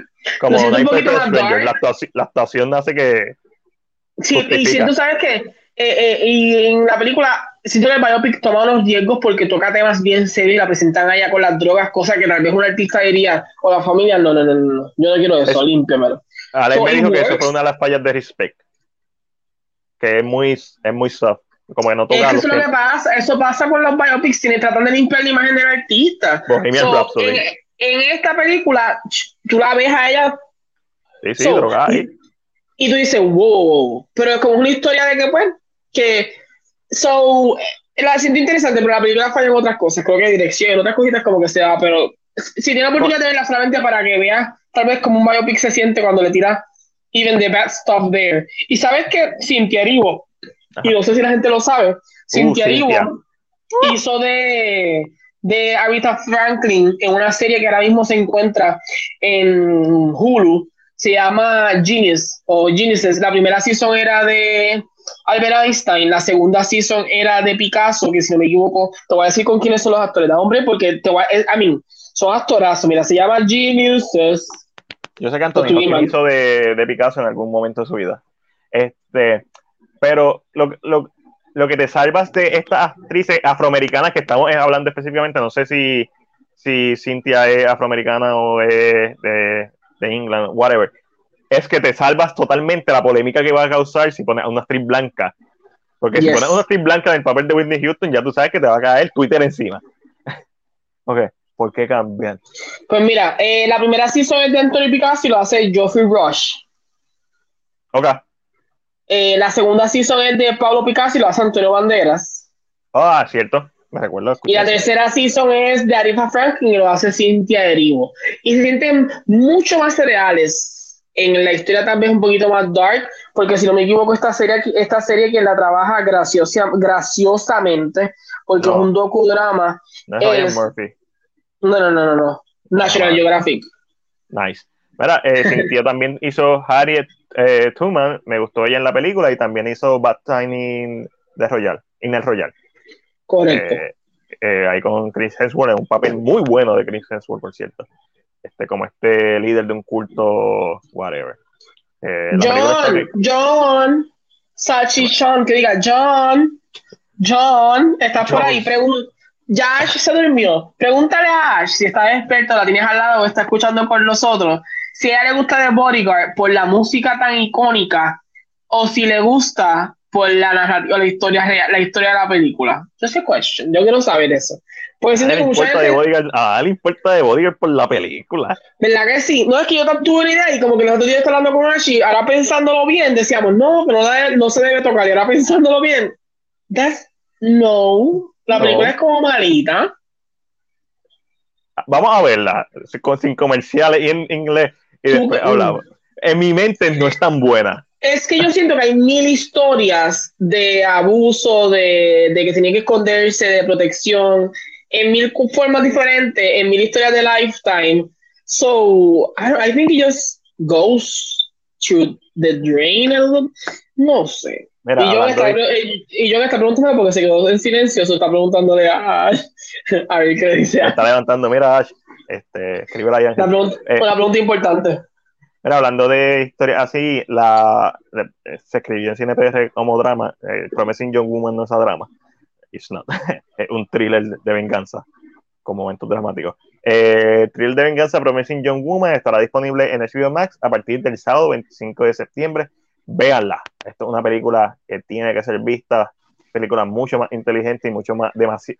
Es fuerte, ¿verdad? Es medio realista. Este, sale McLovin. So, eh, una película dura. So, véanla, véanla. Ah, Es nunca, entendí por qué estaba considerada entre las mejores y por qué fue nominada a tantas cosas. Porque para mí fue un buen revenge thriller, pero pero va a estar bien, es una película bien buena. So, y con eso pasamos a nuestra última sección, que es la esquina Marvel y el rincón DC, donde hablamos de todo lo relacionado. Tú, tú, al tú, cine de series de Marvel y DC. Mira, vamos a empezar hablando de nuestro pana, Chanchi. Chanchichi, Tenemos dos noticias de Chanchi. La primera es que junto a Free Guy se convierte en la cuarta y quinta película en recaudar sobre 300 millones de dólares alrededor del mundo. Ambas películas, distribuidas por diferentes estudios bajo la sombrilla de Disney, llegaron a este hito en las últimas 24 horas. Eso fue del fin de semana pasado. La película de Marvel Studios ha recaudado a la, hace dos o tres días atrás 320 millones, mientras que la película de Ryan Reynolds sobrepasó los 302 millones debido a su estreno en China. Las otras películas que han sobrepasado esta cantidad son Fast 9, F9, con, wow, uf, con 716 millones, Godzilla vs. Kong con 467 millones y Black Widow con 377 millones. Qué pena. Tanto dinero gastado. Y, y fíjate, a- para mí lo más Sorry, interesante sorry. de esta, no te preocupes, para mí lo más interesante de esta noticia es que Godzilla vs. Kong demostró y Black Widow demostró, especialmente Godzilla vs. Kong que salió gratis para ver en HBO Max, la imagen que salió en el cine, demostró que sí puede funcionar. Hizo chavo. No sé si fue por el momento en que salió, pero Fast Nine hizo chavo, Shang-Chi ha hecho buen dinero, Free Guy ha hecho buen dinero. So, cool. Y seguimos con Shang-Chi, ya que tenemos ya fecha de estrenos para Disney Plus. El filme va a estrenar sin costo alguno el 12 de noviembre. Estamos ahí al lado. Ahí ladito. En un mes, un, un poquito más de un mes. un mes y tres semanas, un mes y dos semanas y media. So, para el que no la ha podido ver por X o Y razón, pues Shang-Chi va a estar en un mes y pico en Disney los cinco. Ah, ah, sí, ah, pues, por lo menos ahora China la puede ver. menos. Oh. Sí, Oh. eh, mira, Oh. tenemos otra noticia. pa, pa, pa. Se revela el póster IMAX de Venom Maximum Carnage. ¿Algo que decir? Está, está cool. Me encantaría que lo hicieran sin, o sea, que la foto la, la pusieran como para, sin el IMAX y el Venom y todos esos números. Sí, te entiendo. Sin I text, mean, sin that's, a, text. that- that's an amazing wallpaper. Correcto. Ahí. Ah, ah, este póster no es. Este es el póster real. Este, ¿Cuál? Este es el que estaba puesto, pero este no es este. Ah, sin fecha. No, no. Mira el subtítulo. Ok, espérate. Maximum Carnage. El verdadero. El fake. Ah. Ah, ah, ya sé, el, el título, el título, yes, Matías. Oh título, my god. De momento me confundí aquí haciendo, cerrando los ojitos a ver si veía lo que estaba pasando en el póster. Sí, sí, lo- pasó lo que tenía que pasar. Eso es lo que pasó. Maximum. Carnage. Maximum Carnage, punto. Y eh, la película estrena, el póster me encanta. Estrena, estoy totalmente de acuerdo contigo. El IMAX y los números lo enfecen. Y el Let There Be Carnage lo enfece. Maximum Carnage, bello. Eh, so, estrena el 1 de octubre. También eso es. Mira. El viernes que viene en Estados Unidos, o sea que aquí Eso quiere decir 30. que el jueves que viene sale. El jueves que viene sale Venom 2, Maximum Carnage, a.k.a. Let There Be Carnage. Eh, yo no escribo, honestamente, estoy bien emocionado por verla, pero tengo miedo. ¿De qué? Si es Tengo Venom. miedo. A ver, Venom a miedo. trashy movie. Venom is a trashy movie. No le tengan miedo, es Venom. Si tú me dices Spider-Man, yo te digo, coño, Spider-Man, yo sé por qué la gente tiene miedo. Much- muchos plots, muchos personajes. Pero Venom. ah. Ya sabemos qué pasó en la escena post-crédito de Venom. Venom tiene una escena post-crédito como en la original. Este. So, Si es Pues- real la escena post crédito, pues. ok. gajes del oficio. Pero estamos, estamos pompeados. Una semana más, Ángel. Una semana más. Wait, no, no, no creo que nos inviten a ver las otras. Me voy a comprar las taquillas. Me voy a comprar las No, taquillas no. cuando. Dale. No he escuchado a Anet decirnos nada, so. Solo Mira. entiendo que ya. No sé qué. Algo. ah, Por ahí, something, something happened with Sunny here. A lo mejor simplemente es que no, no van a hacer premio porque si el público, si los críticos la quieren ver que la paguen. Estoy de acuerdo con eso. Especialmente un estudio como Sony, que no tiene Yes. el, el bagaje económico que, necesario, que tiene un estudio como Warner Bros. o, o como Disney. Mira, vamos a una noticia de aquí. Como el coquillo, orgullo boricua, la cineasta puertorriqueña Alejandra López se convirtió en la primera mujer latina en dirigir un proyecto para Marvel este, PR. Dice ahí no sé por qué dice PR. El proyecto es un podcast en español titulado Wolverine, la larga noche. Y ya puedes escucharlo por Sirius SXM. XM. S- SXM. Ah, SXM. Que nunca había escuchado de Sirius. Bueno, de Sirius Black he escuchado, pero de Sirius SXM nunca había escuchado. Entiendo que es como alguna plataforma podcast, pero lo cool es que Sí, una, una- una de las cosas. Matiel, Ma- Matiel, no hables porque, ¿sabes? para que la gente no diga después que está no tienes conocimiento del mundo. no, no tengo Sirius. XM. Matiel, no digas nada, no digas nada. Estoy protegiendo, Matiel, te estoy protegiendo. Don't say nothing. Piensa que yo soy tu Pepper Potts para tu Tony Stark. Ok. Una- ay, perdón, me dijo. Ángel, dile, No, dile lo que ya yo sé, lo que ya yo sé. ¿Qué es Sirius SXM? Dile, explícaselo a Sirius- mortales. Sirius. SXM es una plataforma de muchos años la cual se encarga ¿verdad? de hacer programas de radio. Es como radio por internet, por decirlo así. Eh, no, ellos, Sirius XM se dedicó a no hacer emisoras como en Puerto Rico, sino es un edificio donde hay emisoras para música. Son emisoras, pero no son radiales, por decirlo de esta manera. No, no son como ondas de radio. Oh, cool. Son más, son más como emisoras de internet, por decirlo así. So, Ok. hay podcasts, hay de todo un poquito, ya, pero es viejito. O sea, yo entiendo por qué la gente se le olvida, porque es que la gente tal vez no consume, pero por ejemplo, el podcast, el programa de radio de, de Ryan, Ryan Seacrest está ahí. Sí, que sabes, es un, es un hombre, pero es viejito, Matías. Tú eres una persona que te dedicas al cine, yo puedo entenderlo.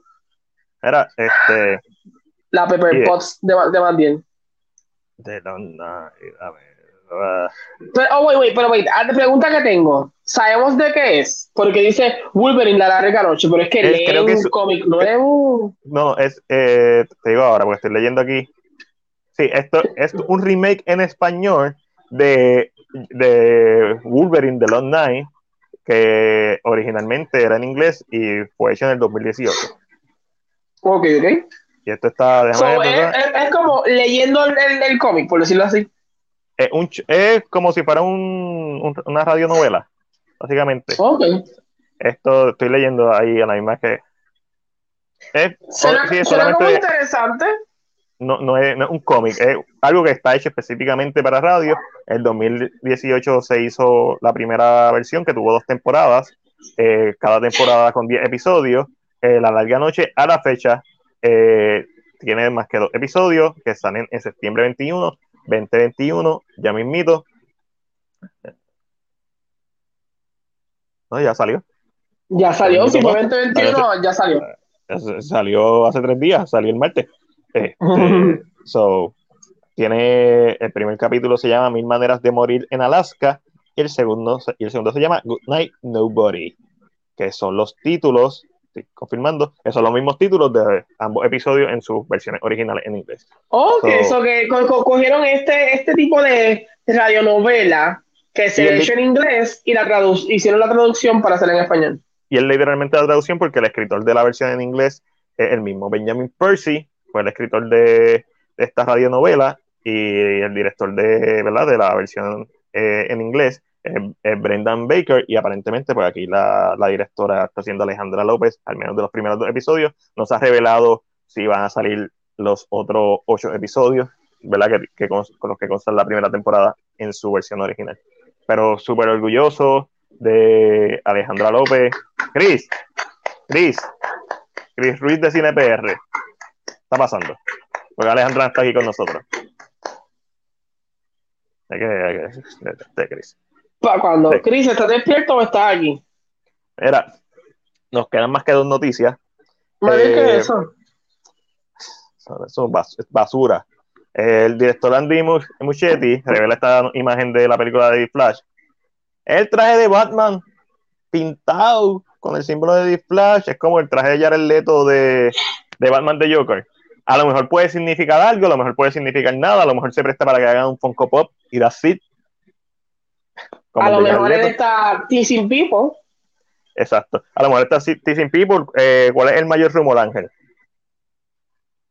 Eh, No sé si lo sabe. eh, que Ben Affleck va a estar en la película, ¿no? No, eso, eso se sabe. Digo, salió, eh, leí por ahí, pero no es una fuente confiable que aparentemente, literalmente lo que Ben Affleck va a salir es un cameo glorificado. Que Batman Este, le va a hacer el uniforme a Flash.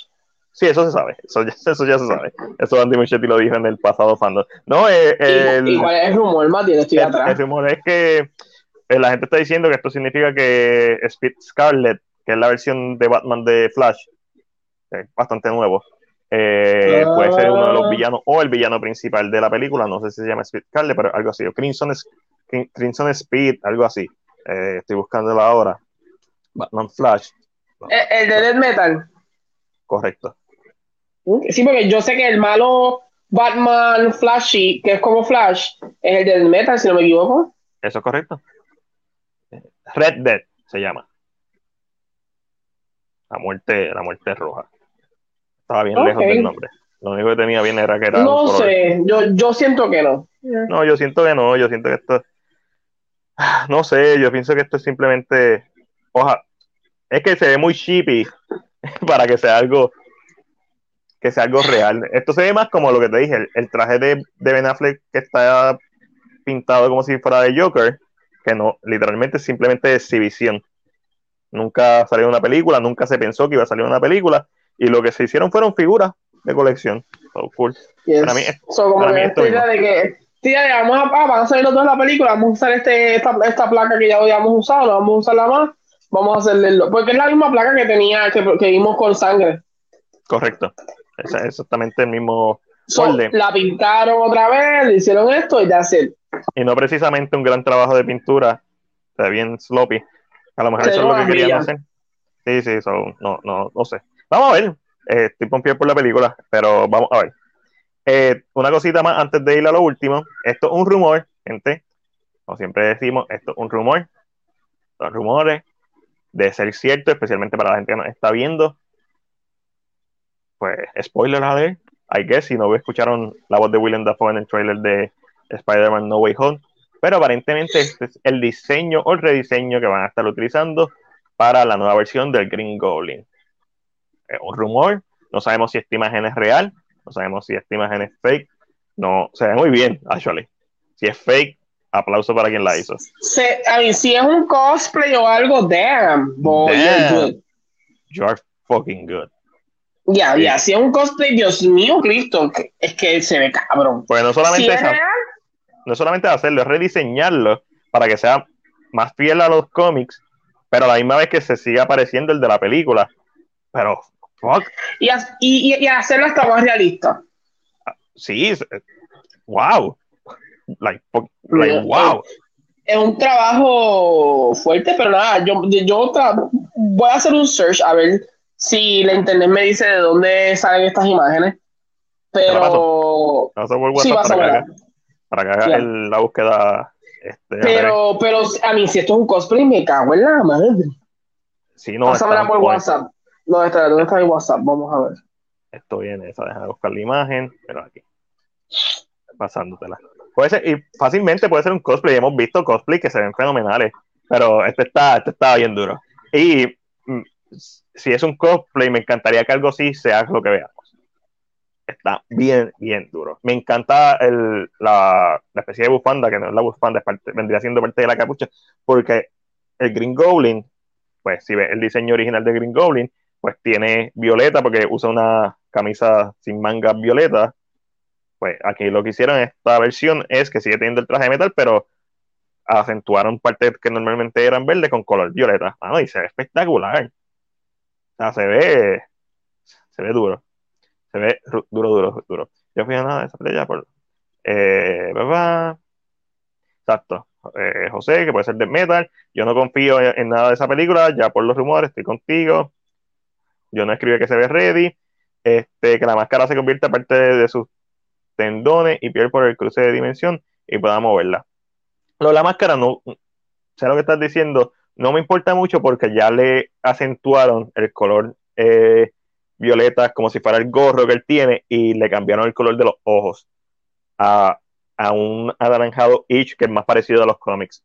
So, actually, si, si es exactamente igual que la película de San Raimi, que, eh, porque la máscara de Green Goblin siempre ha sido una máscara. Yo no entiendo cómo él habla, o sea, el Green Goblin tradicional. Por eso cuando San Raimi hace la película es una máscara y tú ves la boca dentro de, de la máscara de Willem Dafoe hablando. So, no me molestaría si el mismo concepto porque al final del día es básicamente una nueva encarnación del mismo personaje. Lo que sí me encanta es lo mismo que hicieron con Abomination de este traje que estamos viendo que no sabemos si es real o no, pero eh, simplemente valorando el traje sin importar de que sea un diseño que vayamos o no No Way Home, lo que me encanta es que hicieron lo mismo con, con Abomination en Chanchi, Abomination que lo vamos a seguir viendo en el sencillo, que es que tomaron el diseño original de The Incredible Hulk y le añadieron detalles que lo hace más parecido al, al diseño de los cómics, sin dejar de, ¿verdad? De, sin dejar de ser parte del mismo diseño de la película original. Pues aquí lo mismo, es el mismo diseño de la original, pero le cambiaron lo suficiente y le cambiaron los colores y se ve espectacular, se ve, se se ve muy duro. Es algo que vería en MK11, sí, totalmente Eh, cierto. según el search, hasta Ajá. ahora, que lo que me sale, todo lo que, todo el, todos los links que me llevan a la misma foto tienen que ver con lo mismo, supuestamente leak, supuestamente leak. Ujú. No le encuentro un original source a la foto. Eh, so, todo apunta a que, que- a que como que es un leak y supuestamente, según lo que estaba leyendo, Sony tumbó a, to- a todas las personas que subieron la foto. Eh, o trató de, o sea, hizo un, un- claim. Eso No, apunta muchas esto. veces. Ay, Dios mío, señor. Nos, va- No, nos no, tumban el podcast de momento. No, puedo utilizar esto para pronunciar el podcast, me tengo que quedar con Stephen King. es muy probable. Muy probable que. ¿Sabes qué deberías ponerle? Deberías ponerle la, la cara de Goblin detrás, así como, No, no puedo- como asomándose. Pero, Pero, eh, a- a- a mí, según la información, ya, o sea, según la información, han tumbado las páginas que lo han subido. Esos, la gente siempre dice que esos son rumores de que es real, porque se dedican entonces a, a- tumbar todo. No fue como el de Andrew Garfield, que como que no se veía que hacían nada por el video y seguía corriendo y seguía corriendo. So, el del trailer filmado desde Nokia. que Este, tumbaban, lo tumbaban, so, pues, es muy posible. Pero a mí la foto se ve, la foto se ve súper bien, que la en. Puerto Rico, nadie lo tiene. Pa, pa, pa, pa. Lo encontramos en internet, ningún primicia. Eso está en internet, cualquier bobolón lo ve. Si hubiera sido Sony que lo mandó, Y, tamp- y tampoco decimos, nuestras fuentes nos informan. Uh. ridículo. Este, nada, mira, eh, último que nos queda, un tema que está calientito, interesante. Yo no sé mucho de este tema, me enteré los otros días. eh, y no he buscado nada. Esta noticia no es ni de nosotros, se la robé a mi compañero de cine. Eh, se la quité a otro compañero de nosotros. Eh, al, gran, al, al gran René de Muy Rican. Ah, Eh, muy rican, tener duro. Sí, ¿sabes que él, él como que la había subido. Yo dije, "Ah, mira, esta noticia es buena para el podcast, pero no sé mucho de ella. No, no puedo decir que sé mucho de ella porque no he leído, pero según los informes, eh, déjame ver si. ¿Dónde está? Espérate. La última. Ah, sí, sí, la, la última que tenemos. Lo que pasa es que se me cae, a mí se me va el, contra, el contrato. El El libreto. Aquí está, Ah. aquí está. Uh, uh, uh, ok. eh, al parecer, una vez más, Marvel está en una batalla judicial. Eh, esto significa, ¿verdad?, que están en la corte. Disney siempre está en la corte, so I'm not surprised. Pero esta vez todo apunta a los eh, derechos eh, de sus personajes más destacados, eh, ¿verdad? Y, me se, y se refiere a, a que los herederos están demandando a Disney.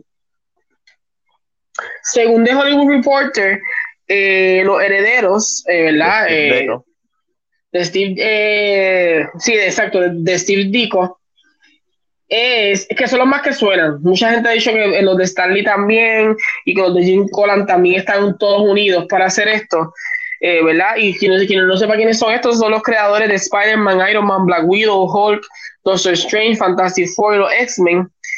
Eh, eh, demandaron a Disney y lo que están buscando es una reparación declarativa de estos personajes de gran éxito y que, que lo que significa es que no son elegibles para la terminación de los derechos de autor como obras realizadas por encargo. Eh, Entiendo. arroyo habichuela, que no- esto no es un trabajo pagado.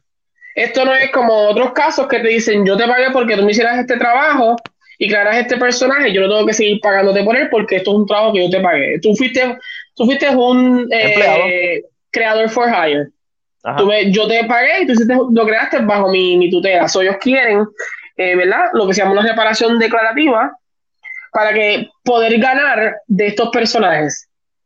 Eso básicamente lo que ellos quieren es que los derechos de estos personajes se reviertan a sus creadores, porque a pesar de que estaban siendo, a pesar de que cuando se hizo, se hizo bajo un contrato con, con Marvel Comics en ese tiempo, eh, la realidad es que los creativos, pues, ¿sabes? Stan Lee era uno de los creativos, trabajaba para Marvel, pero Marvel no fue que le dio la idea a Stan Lee de, de crear Spider-Man, fue Stan Lee y, y Steve Ditko, actually. Y no Eh, solo esto, eh, I mean, él siempre siguió trabajando con, con Marvel. So, nunca se vio la necesidad de, porque siempre tuvo trabajo, siempre se le dio hasta sus últimos días, por decirlo así. So, Eh. nunca se vio la necesidad de reclamarle esto a Marvel porque él seguía siendo la leyenda. Gracias a esto, él tenía un gran nombre, so no era necesario. Steve Ditko tuvo una historia un poquito más triste, Ujú. pero again, hay- aclarando, gente, esto no significa que Marvel pierde los derechos de estos personajes. No, yo- es, es- los herederos lo que están buscando son chavos, todo lo contrario. Lo que están buscando es un Eh, leverage. Y si no llegan a ese acuerdo, como quiera, se supone que Marvel no los pierda, porque ya Marvel tiene mucho tiempo. Lo que sí es que no puede usar elementos. Se supone que no puedan. Ejemplo, eh, vamos a hacer esta narrativa. Ellos no pueden, para hacerlo simple, vamos a decirlo así, Marvel no puede usar elementos de los cómics iniciales de Doctor Strange, creados por, por Stan Lee y Ditko. Ejemplo, si en esos cómics es que aparece por primera vez el ojo de Agamotto, ellos no pueden usarlo. Si es que no llegan a un acuerdo, gente, esto sí no llegan a un acuerdo. porque esos fueron los cómics que ellos crearon. Después de eso hubieron otros escritores que le trajeron más lore a, a Strange y so, hay otras cosas que se pueden usar. Pero, por ejemplo, si el personaje del Ancient One es creado en los primeros runs de Strange y es creado por ellos dos, es posible que ellos no puedan usarlo porque les, eh, lo que están haciendo es al revertir el, el, el derecho cae a, a ellos porque son los creadores iniciales. Strange como personaje no, porque ya Strange se rompió la línea. O sea, ya Strange no es un personaje de esos cómics. Correcto. Y esto pasó una vez, si no me equivoco, con Superman. Esto ha pasado un par de veces. Recientemente So, eh, pasó esto es con. bastante pasado ya. esta- estaba pasando con, eh, con Friday the 13, con, específicamente con. Friday the 13, eh, todo lo que es el Lord de Jason Borges y Pamela Borges. Y antes de eso, eh, recientemente lo vimos con, no fue Jason, lo tenía en la punta de la lengua y le estaba hablando ahorita con Eric. Eh, Con fue reciente, recientemente pasó esto también y simplemente resolvieron y ya, este, y se les dio chavo a los, a, la- a los creadores originales. Eh, sea la madre cuando se me olvida algo. No les pasa. Lo tienen en la punta de la lengua. Obviamente, sé que con Friday the 13 pasó y los derechos de un autor también se habían. Habla- eh, y lo hablamos recientemente de esto, de un autor que quería Predator. Predator, gracias, es Predator. Era un autor que quería ganar, que hizo una idea, la tiró y se lo compraron el libreto y ahora quiere ganar de eso. Correcto. Eh, por, correcto, sí. Es lo mismo. Y esto puede crear un precedente porque esto es algo. Ok. Lo complicado de los derechos de autores es que al final del día esto es co- eh, contenido creativo. Y una de las cosas que ellos que, ¿verdad? que los que los herederos de esto, de esta leyenda de los cómics, lo que están haciendo es que ellos tienen legalmente para, para pedir, para poder exigir esto, tienen que hacerlo con varios años de anticipación antes de que se cumpla el tiempo de los, de, de los setenta y pico años del copyright. O Que es el 23. que es el 23. Que Por eso es que ellos el tiran la 10. demanda ahora, pero rápido Disney les tiró una contrademanda básicamente diciéndole no. Ellos hicieron esto mientras estaban contratados por Marvel y todo lo que ellos hacían mientras estaban contratados por Marvel era de Marvel. Ah, esto es algo bien complicado. Yo lo que entiendo es que esto se va a resolver como siempre detrás de la mesa, le van a dar un par de pesos a ellos, si es que se termina así. Sabemos que Marvel puede y Disney tiene el poder para litigar lo que sea, pero si los abogados de esta gente son pro bono, entiéndase que no van a cobrarle a ellos, sino que se van a ganar un por ciento de lo que ellos ganen. Esto se puede ir hasta, hasta el 2026 si quieren. La cosa es que el aspecto legal no es que pierdan los derechos, Marvel no va a perder los derechos, pero sí les toca darle un por ciento a ellos de todo lo que hagan de los personajes, porque Desde el, final- desde el 2023 en adelante tienen que darle por ciento de películas, juguetes, videojuegos, mercancía, parques temáticos, todo. Tienen que darle un por ciento de todo. Que al final, lógicamente, esto les cuesta un cojonal. Y lógicamente, esto lo estamos viendo porque estos personajes son exitosos. claro. Claro, esto es cierto. Pero si te fijas, en, en el caso de estos personajes, obviamente porque son exitosos, en el caso de personajes como Jason, la franquicia está en un limbo al momento. O sea, que esto ha siempre, o sea, hay precedentes de que esto ha pasado antes, igual con Predator. Predator está en un mega limbo, y, pero eso ya se arregló. Este, se arregló porque la película terminó de filmar eh, hace poco. So, eh, vamos a ver. Ah, o sea, eh, no, no- no es la primera vez. Hemos visto precedentes anteriores sobre esto, pero una de las cosas más graciosas de esto es que Disney tiene que poner sus sacos de ganar y perder. La ley de derechos de autor solo aplican dentro de Estados Unidos. Ajá. Lo que significa que toda venta, todo dinero hecho fuera de Estados Unidos va directo al bolsillo de Disney. So, aquí es como decir, prefiero perder esta cantidad o perder más. Eh, esto, yo entiendo que pueden ya, yo siento que va a llegar a un acuerdo. Mira, te voy a contar una historia. En el War of the Wars, ¿verdad? Obviamente sabemos que está la película de los 50, sabemos que Steven Spielberg hizo con una con Tom Cruise, pero en los 90 se hizo un guion que era más fiel a la no- a- ni siquiera a la novela, a, a las historias que se publicaron antes de que se hiciera el compendio de la novela. Y esta era una historia victoriana, era una historia de época, porque eh, War of the Wars originalmente no es una historia moderna, es una historia de época, este, victoriana específicamente. So, se escribió un libreto y ese mismo año en que se vencían los derechos, que se vencía el copyright de la, de, de la novela, se- en el país de donde, donde se hizo la novela, los, ese mismo año pues, pasaron una ley en donde extendieron los años del copyright. Y los Ujú. derechos volvieron, salieron y volvieron otra vez al autor original. Porque también hay otra cosa. Se supone que los trabajos, los trabajos creativos eventualmente se vuelvan parte del mundo. Eventualmente se, vuelvan se, domain. se public En domain. domain. Public domain, correcto. Este, Eso se supone que pase. Eh, Como, eh, como la canción de Happy Birthday, como... No, sé si, si Frankenstein o no, porque eso está comprado. Pero hay obras No, que Frank- son Frank- public domain. sí, sí, Frank- o, o Frankenstein- es public domain. public domain, Drácula es public domain. Todo eso, es por eso que tú ves que hay tantas versiones de- del Sí, personaje. sí, llega un punto que los derechos se empiezan. Y pasa mucho cuando los herederos no están tampoco. Al no haber Correcto. herederos, tienen que darse en el público, no puede quedarse en el aire. Correcto. So, pues cuando está, iban a hacer la película y los derechos res- eh, volvieron al heredero. Intentaron hablar con el heredero y el heredero le dijo, si tú vas a hacer una película va a ser el musical de los 70, basado en War of the World. No vas a hacer una adaptación de la novela. Así pues. Y un par de años después, par de años, a, principios de los 2000, eh, alguien leyó el guion y se contactó con el guionista, dijo, no sé por qué no se hizo este guion, lo queremos hacer, está muy cabrón. Y el guionista dijo, va a tener un problema.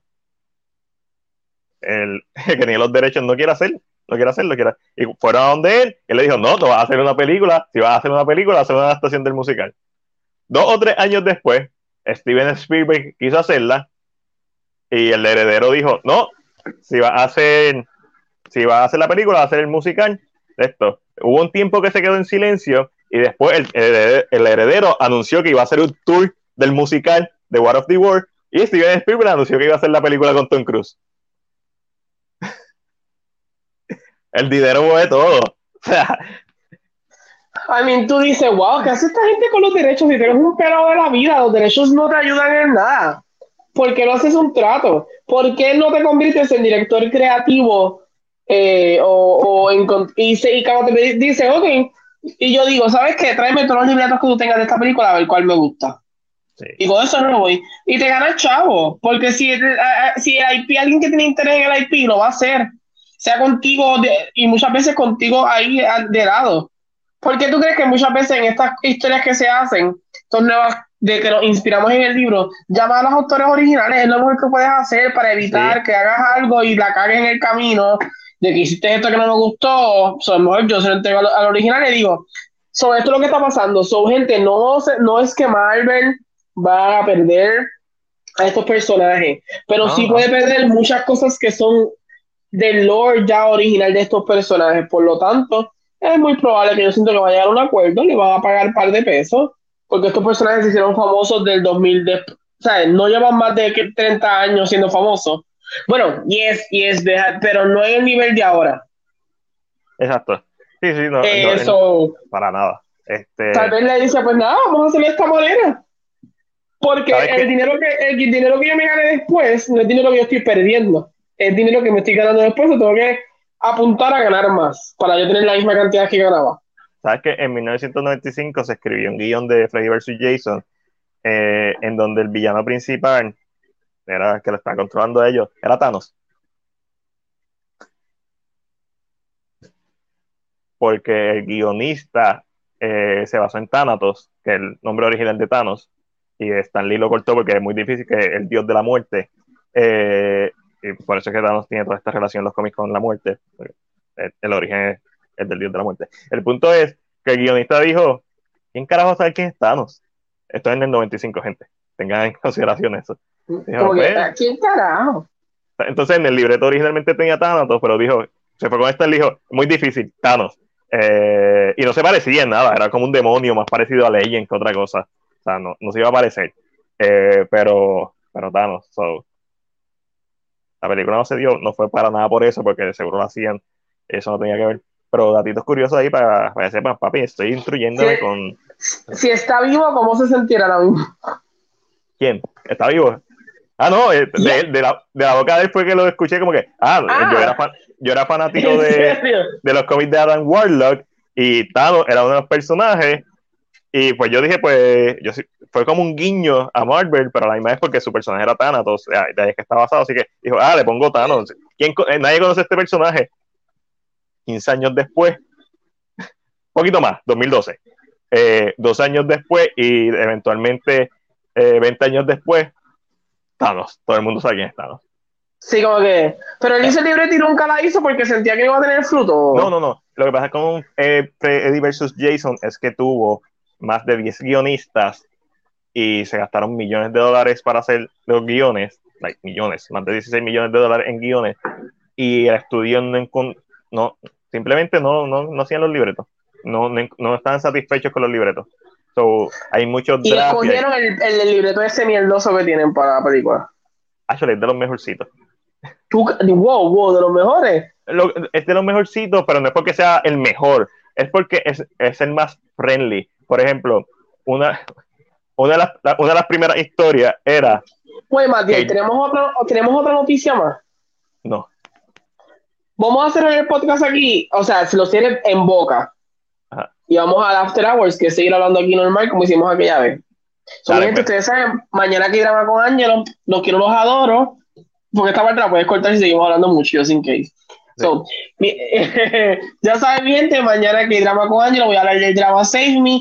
A las 8 eh, entiendo que voy a empezar, mañana va a ser un día largo para mí el trabajo, pero a las 8 voy a estar aquí con ustedes una horita hablando de K-drama y un poquito de Squid Game. En- mentira, that's, that's a lie. Los quiero, los adoro. Matías, ¿dónde te pueden conseguir? me pueden conseguir en todas las redes sociales como CinePR. Si quieres ver un poquito más de mí, me busca en Medio Limón, en YouTube, Medio Limón, con acento al lado, gente, apropiadamente, en donde estoy subiendo los videos del viaje que hice con mi amada Omi a Tailandia. El último video tiene referencia al juego de Tomb Raider 4, desde las de Tomb Raider de las Relevation. Eh, 4 y obviamente en YouTube pues tenemos nuestro contenido semanal en YouTube. Esta semana salió la reseña de The Night House una de mis películas favoritas del año. También todos los jueves me encuentro en One Shot Movie Podcast junto a los caballos Eric de Atavi TV y la reina que está de cumpleaños Alessandra Núñez de Segunda Alessandra. Así que si no lo sigues síguelo. Todos los jueves dándome los shots. El jueves pasado estaba me tuvieron que traer todo. Así, así de bueno estuvo el, el, el podcast del jueves pasado este jueves, no, este jueves estuvo bueno, pero el pasado estuvo duro. So, gente, Corillo, que no lo voy a cortar, pero whatever. Ok, Ah, yo pensé que sí, después si acaso. Pero mentira, ahora volvemos, ahora seguimos, mi gente. No los vamos a ir. Después si acaso Matías decide cortarlo porque a veces nos vamos muy, a- muy, técnicos aquí. Es como una conversación entre Matías y yo y ya el mundo alrededor. mira, pues el, el primero que trajo una idea a la mesa es este McLaughlin, que es el director de Friday the 13 parte 6, Jason Leaf, que es una de las más famosas de la franquicia, pero su idea era esta. Él quería que dos personas pensaran que eran Freddy y Jason y esa era la película. No iba a ser. Freddy y Jason, eran dos personas que pensaban que eran Freddy y Jason. El estudio le dijo que no. Esa no es la idea que tenemos. Después de eso estaba el director de, de Friday the Third, de Jason Goes to Hell, de Final Friday, que quería hacer una continuación directa de su película. El estudio le dijo porque la película fue un fracaso. Entonces fue que empezaron a traer guionistas, entre ellos trajeron a dos guionistas de Star Trek, este, trajeron eh, a Peter Briggs, que es el que estoy mencionando, que hizo la- el draft del 95, pero literalmente hubieron 10 drafts, hubieron 10 guiones de esta película. Algunos cogían ideas en, el, en la primera versión de la historia, era un culto dedicado a Freddy que lo quería revivir. Y para revivirlo tenían que secuestrar a una, una niña, a una virgen, básicamente, para preñarla de Jason, de la, de la semilla de Freddy, perdóname. Y toda la película se trata de su hermana mayor tratando de rescatarla. Y el segundo libreto que se hizo fue un rewrite de ese libreto. Este, y añadió cositas y quitó cositas y un rewrite, lo que hace un rewrite. El, que hizo el rewrite, pues básicamente cogió las notas del- de, los, de los productores y whatever, y lo, y lo cambió. Después de eso, está, si no me equivoco, no sé si hay un libreto entre medio. Si hay un libreto entre medio. Después de eso, hay un libreto que, que se llama Jason vs. Freddy. que es el de los el de los de Star Trek. Ese libreto, al principio, unos realtors están tratando de vender casas en, en Crystal Lake el verdadero Jason los mata. Porque en, este, en este universo, las películas de Friday the 13 están basadas en el verdadero Jason. Y la película empieza con él matándolo a ellos y la policía escuchando una llamada por celular que, le están, que, lo está matando y localizando a Jason. So, la primera, el primer cuarto del filme se va en un juicio contra Jason. Juicio porque está inspirado en, en el caso de O.J. Simpson. Ok, Y, ok. y este y esto es una versión humana de Jason. Entonces, eventualmente Freddy sale al mundo real porque Freddy en este libreto es el personaje con sobre con sus poderes sobrenaturales. Jason no. Jason es- no habla y es sonámbulo. No es sonámbulo, sino no, no duerme. Tiene, tiene insomnia.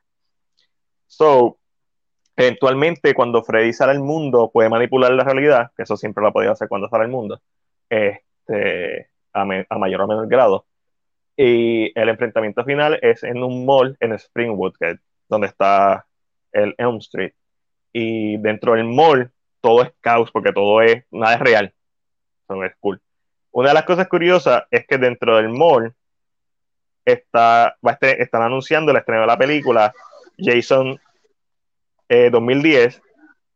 eh, y hay un cartel de, de Jason Robot. Tengan en cuenta que esto es, un draft que, esto es un libreto que se hizo en el 94, mucho antes de que saliera Jason X, en el 2000, el 2001. Este, so, yeah. Eh, el, de es que sale la idea de Jason X probablemente. So, como Jason no habla en esta película, crea una proyección de una versión de él de joven, que es la que habla por él. Eh, random. Una de las cosas que también pasa en estos libretos que cada vez Freddy le hace peores cosas por libreto a Jason. En el primero es que lo intentó ahogar, el segundo fue que lo ahogó, el tercero fue que lo violó y lo ahogó. Como que se va poniendo peor y peor y peor. Yeah. So, eh, el último que estaba, que no estaba leyendo, estoy leyendo el libro Clash of the Titans y el último que leí es de Peter Briggs, que es eh, empieza en los tiempos medieval eh, un necromancer que se parece a Freddy Krueger, porque iba a ser Robert England quien lo iba a interpretar, eh, que lo atrapan mientras está haciendo algo y jura vengarse. Entonces, pues va al presente en donde Freddy y Jason, pues, pues están haciendo escante. Lo cool de este libreto, si algo tiene cool, es que termina. Estoy tratando de acordarme. Ese no es, ese no es. Pues todos terminan bien diferentes. Ah, ok. Lo cool de este libreto es que van al infierno al final. Y el infierno es como un laberinto que me hace pensar mucho en dos cosas. Me hace pensar mucho en Rock of the Titan, que sale Hades, como un laberinto, y me hace pensar en, en el, en el infierno de, de Hellraiser, que es un laberinto también. Y ahí es que sale Thanos, en este libreto sale Thanos, pero uno de los detectives que está con el grupo, que se llama de apellido Cobain, porque son los 90 y Kurt Cobain, pues, Nirvana, whatever. Eh, al final, la mamá de, de Freddy, Amanda Kruger, lo envía al pasado. Y todo el punto de este libreto es que este detective fuera el pasado para que, tú sabes que a, a Freddy lo queman los papás, pero es porque se comete un error en el Miranda Act. No le leen los derechos a Freddy. Como no se Ok. leyeron, lo tienen que dejar libre y no lo pueden acusar de esos casos. Eso es lo que pasa cuando tú no haces el Miranda. Y no tenía una firma. Pues este detective lo envían al pasado y falsifica la firma, so a Freddy lo meten preso. Y en esta versión de, de Jason, es Freddy quien manipula a Jason en los sueños. Y, oh, oh, es eh, Jason fue la primera víctima de Freddy y al, re- y al Freddy morir, no, mentira, ya estaba muerto Freddy, ya tenía los poderes. Fue la primera víctima de Jason y después manipula a Jason. O eso es lo que Freddy piensa, que lo está manipulando todo el tiempo. Y Jason no tiene libre albedrío. El punto es que al final se enfrentan en, en el infierno y Thanos aparece y ellos usan las dagas de whatever, unas dagas especiales, que son con las que pueden matar a Jason, actually, y los dos la usan para matar a Thanos. Eh, ese es un libreto bien interesante. Hay otro libreto que en la pelea final es- empieza, empieza en, un, en, en una iglesia de estas de televisión, en un mega church, pero no hay nadie todavía, está vacía. Ok, ok. Y Freddy se transporta al infierno y Jason lo sigue. Y, y, y cuando lo sigue, Jason cae en un ring, literalmente con guantes, eh, un ring de entrañas con cabeza en cada esquina. El, el, el anunciador que dice: Let's get ready to rumble. Este es Bondi. Y en el público está Lee eh, Oswald, Lee Harvey Oswald, está Stanley, está Hitler, de espectador hay monstruos, hay zombies. So, esos son los libretos que hasta ahora tengo conocimiento. Ahora voy para, a leer uno que se llama Freddy vs. Jason, Freddy vs. Jason Millennium Massacre. Y todos están en, o sea, todos los pueden, se pueden leer. Sí, creo que la. La- sin contar los primeros dos que fueron más que ideas, que nunca llegaron a procesos de, de libreto, creo que la mayoría está, está online. Este, sin embargo, yo no recomendaría que leyeran ninguno de ellos. No porque sean malos ni nada. Si quieres, si, re- recuerda que leer guion no es, no es lo mismo que leer una novela, no- tú, tú lo sabes. Eh, es, un, es, es algo totalmente diferente, algo bien descriptivo Tienes que pensar como cineasta para Sí, tienes que pensar como si lo estuvieras viendo. y, a mí, no es, a mí, no es, a mí, no es ser despectivo tampoco. De decir no, pero tienes que visualizar como si fueras tu director. Tienes Correcto. que leer el guion e imaginártelo por completo. No es solamente imaginarme una cosa, es literalmente imaginarte por completo cuando dice el sol sale por este lado. Tienes Eh, que la visualizar. Yep. todo completo. Tienes que visualizar todo. So, es más difícil leer un guion. Sí, es más Este, técnico. igual que leer un screenplay es difícil es correcto. porque están hechos de una forma que si tú no, así estos, estos tecnicismos no te gustan, cuando lo leas, no te va a gustar, no, no te va a gustar, porque no es la forma que tú estás acostumbrado a leer. No, no, Pasó eh, eh, con Harry Potter and the Cursed que es un screenplay puro, ujú, y ujú. si no tienes visualización, you're dead. E- Y, Sí, porque y- no es y, por ejemplo, y con Justice League muerto, Uf, muy buen, muy bien libreto, pero si tú no tienes visión de lo que te puedes perder. Porque el Ya. libreto de momento te dice, ah, de momento viene Wonder Woman, da un puño y se mueve la esquina y miras a, miras, a la derecha donde ve la esquina del sol saliendo y hoy te perdiste. Si no lo viste es como, como una película, si no lo visualizas, you're dead. So, es medio complicadito a veces. por eso es que se llama screenplay en este caso, porque literalmente es una obra Y, para y- la y- y pantalla. yo nací, y yo nací para el reto. John, si no has leído, ejem- si no has leído Justice League Mortal, Mortal. búscalo en internet. Justice Eh, League Mortal. La parte de papi, Flash al final. Eso Lagrimita. es un libreto, papá. Eso es un libreto de usted y tenga. Lo- y es- y yo, y yo, me, yo me pregunto cómo esa película. eh, eh, a mí, esa es la película que no sé si sabes que había una foto de un cast de Justice League que nunca se dio. Tuvo así de hacerse. Ese es el libreto de la a dos película. semanas. Y tú lees eso y tú dices, esta es la Justice League.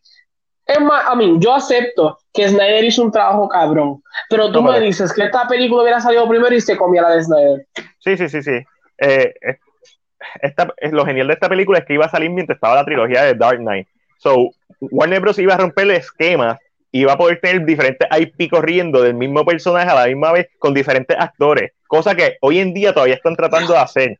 Todavía no se han hecho películas. Ahora es que vamos a empezar a verlo con el Spider-Verse, el live action y con Flash. Ahora es que vamos a empezar a ver eso. Y ya en, los, en el 2008, George Miller, George, para eso George Miller, para joder, Max Fury Road, Happy Feet también y, y Pig. Pero sí, Happy Feet también. Sí, George Miller el- hizo Happy Feet. sí, cabrón, la 1 y la 2. Happy Feet la de los pingüinos. La, la de los el pingüino que baila. Eso es George Pero Miller. ¿sabes qué? Yo se lo acepto. Porque yo sé que tú puedes ser un buen director, pero hay momentos que tú quieres hacer cosas más light. Yo se lo puedo... Y Happy Feet 1 no es mala. Es buenísima. Y la 2 tampoco es mala. Tampoco, ¿no? That's kind of true. Pero me sorprende que sea él el creador. Sí, es, es- es bien loco. Este tipo que em- empezó haciendo Mad Max en los 70 con Mel Gibson en Australia, ahí, una película independiente bajo presupuesto. Después hizo Mad Max eh, eh, de, de Road Warrior, después hizo Mad Max eh, de Thunderbolt, el de Thunderdome. Y mano, y es un tipo con un rango bien ridículo. Y después hizo después- Happy Feet. y después A hizo hizo más Fury películas, pero... Es como que Pero, o sea, de Happy... Tú jamás pensarías, tú dirías, ¿qué tienen en común Happy Feet y Mad Max Fury Road? Gente, no Así. sabemos, el director. El wow, director. wow. tipo Pero a mí, pero, pero sí, John, no escuchaste, Alma, él pregunta, es Justice League Mortal. Mortal. Pon Justin Lee Mortal Script Online en Google. Te va a Y salir te va a salir completito.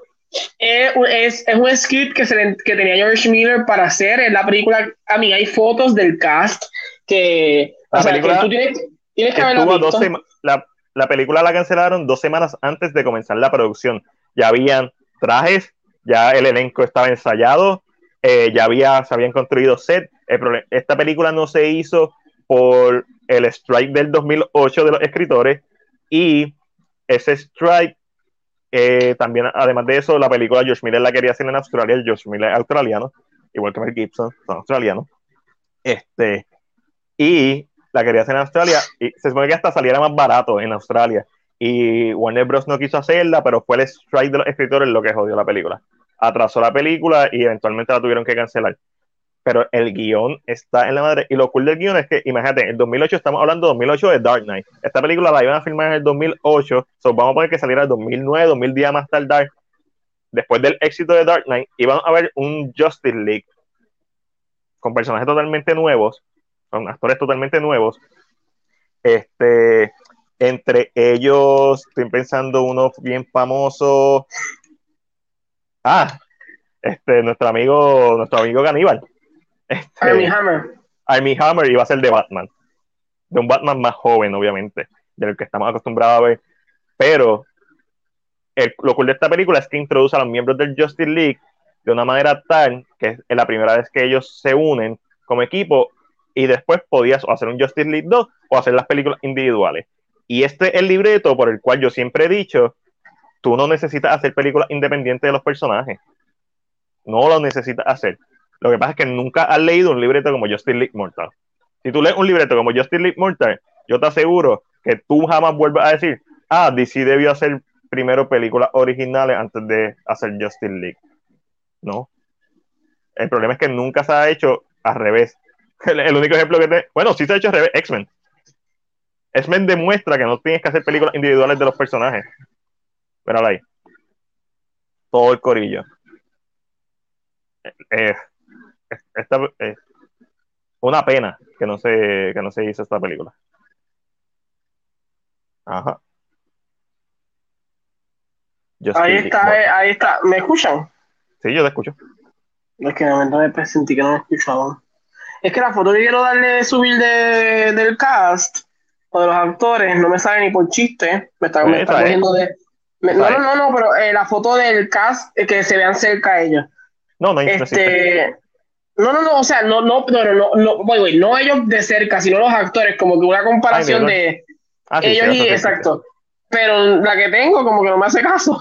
Me está, me está pichando. existe. Me está pichando. pichando. Oh, oh. Pero- pero ahí el, el libreto es, un, es genial. Y no solamente que el libreto es genial, cuando tú tienes en cuenta el director que lo iba a hacer, el director que después te hizo Mad Max Fury Road, esta película se iba a ver espectacular. O sea, esta película, entonces, no- ese no es, no es, este es Wally West, el Flash no es el Flash de, no mentira, ¿cuál es el Flash de, de este guion? Yo creo que es Wally. No, yo, creo que no es el original. Yo creo que es Wally, es porque sale el, el sobrino de él. Wally aquí lo West es el tengo, aquí lo tengo, aquí lo tengo, aquí lo tengo. Míralo ahí, mira el cast ahí, déjame quitarle el post. Espérate, John, espérate, ¿dónde te voy a buscar? Espérate, wow, wow, wow, wow, ahí está. Ese es el cast. obviamente como no hubiera hecho de Jon Stewart, no de Hal Jordan, este, Exacto. un cast, cast duro. Wait, wait, este es el common, este es el cast de verdad, wait, wait, ¿sí? Sí, sí, sí, sí, sí. Como no es buen actor, actually. Lo, no, lo que pasa es que la foto que te, en la foto que te está, lógicamente, él no se ve negrito. Quien está haciendo de. A lo So, mejor no es sé si es como- un es- a, a lo mejor estoy casi seguro que Common es el actor que lo iba a hacer, porque todos los demás son los actores que lo iban a hacer. Eh, puede ser que como una foto de test footage, quizás como no estaba disponible o a lo mejor estaba más flaco, pero yo como siempre lo he visto calvo. So, yeah, I feel what you, what you say. A lo mejor Sí, sí, iba a salir más de de, momento me, me confundí. Déjame que no. Wonder Woman. Hay, Te fotos de la Wonder Woman más cerca. Yo creo que es la única que tiene fotos más cerca. Yo, espérate, yo la tengo, la tengo, la tengo, la tengo. Uh, ahí está. Este, y obviamente también tenga en cuenta que estas son imágenes que no están retocadas. Y si sabemos que George Miller hace algo bien cabrón es la colorización.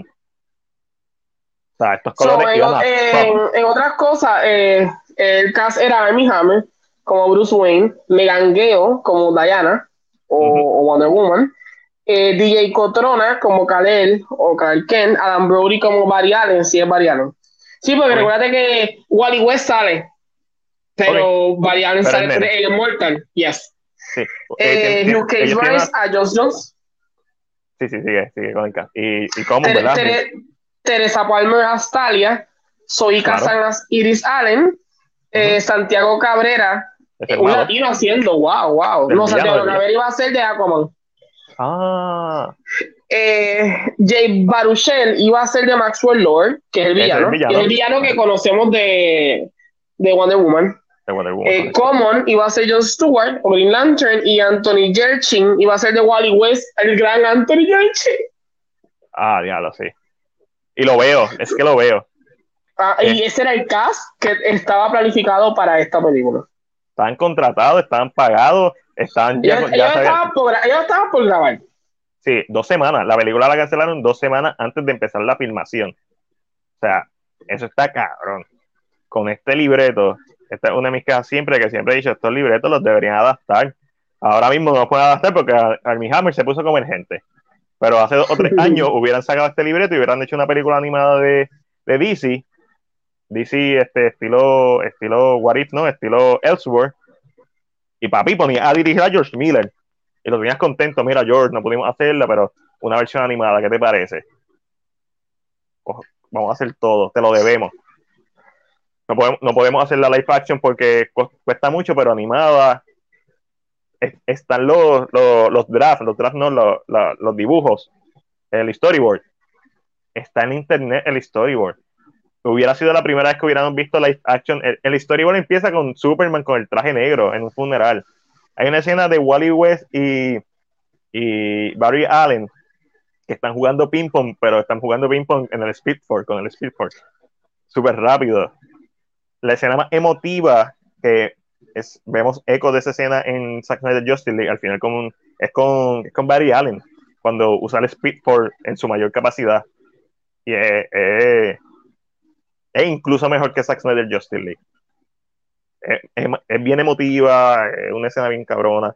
Básicamente la historia está basada en Babel, en Tower of Babel, en donde eh, Lord eh, logra descodificar The Eye, que el satélite que tiene Bruce Wayne, y, y con este satélite pues él está estudiando todos los, todos los, los miembros del Justice porque todavía no existen, simplemente tiene medidas de precaución.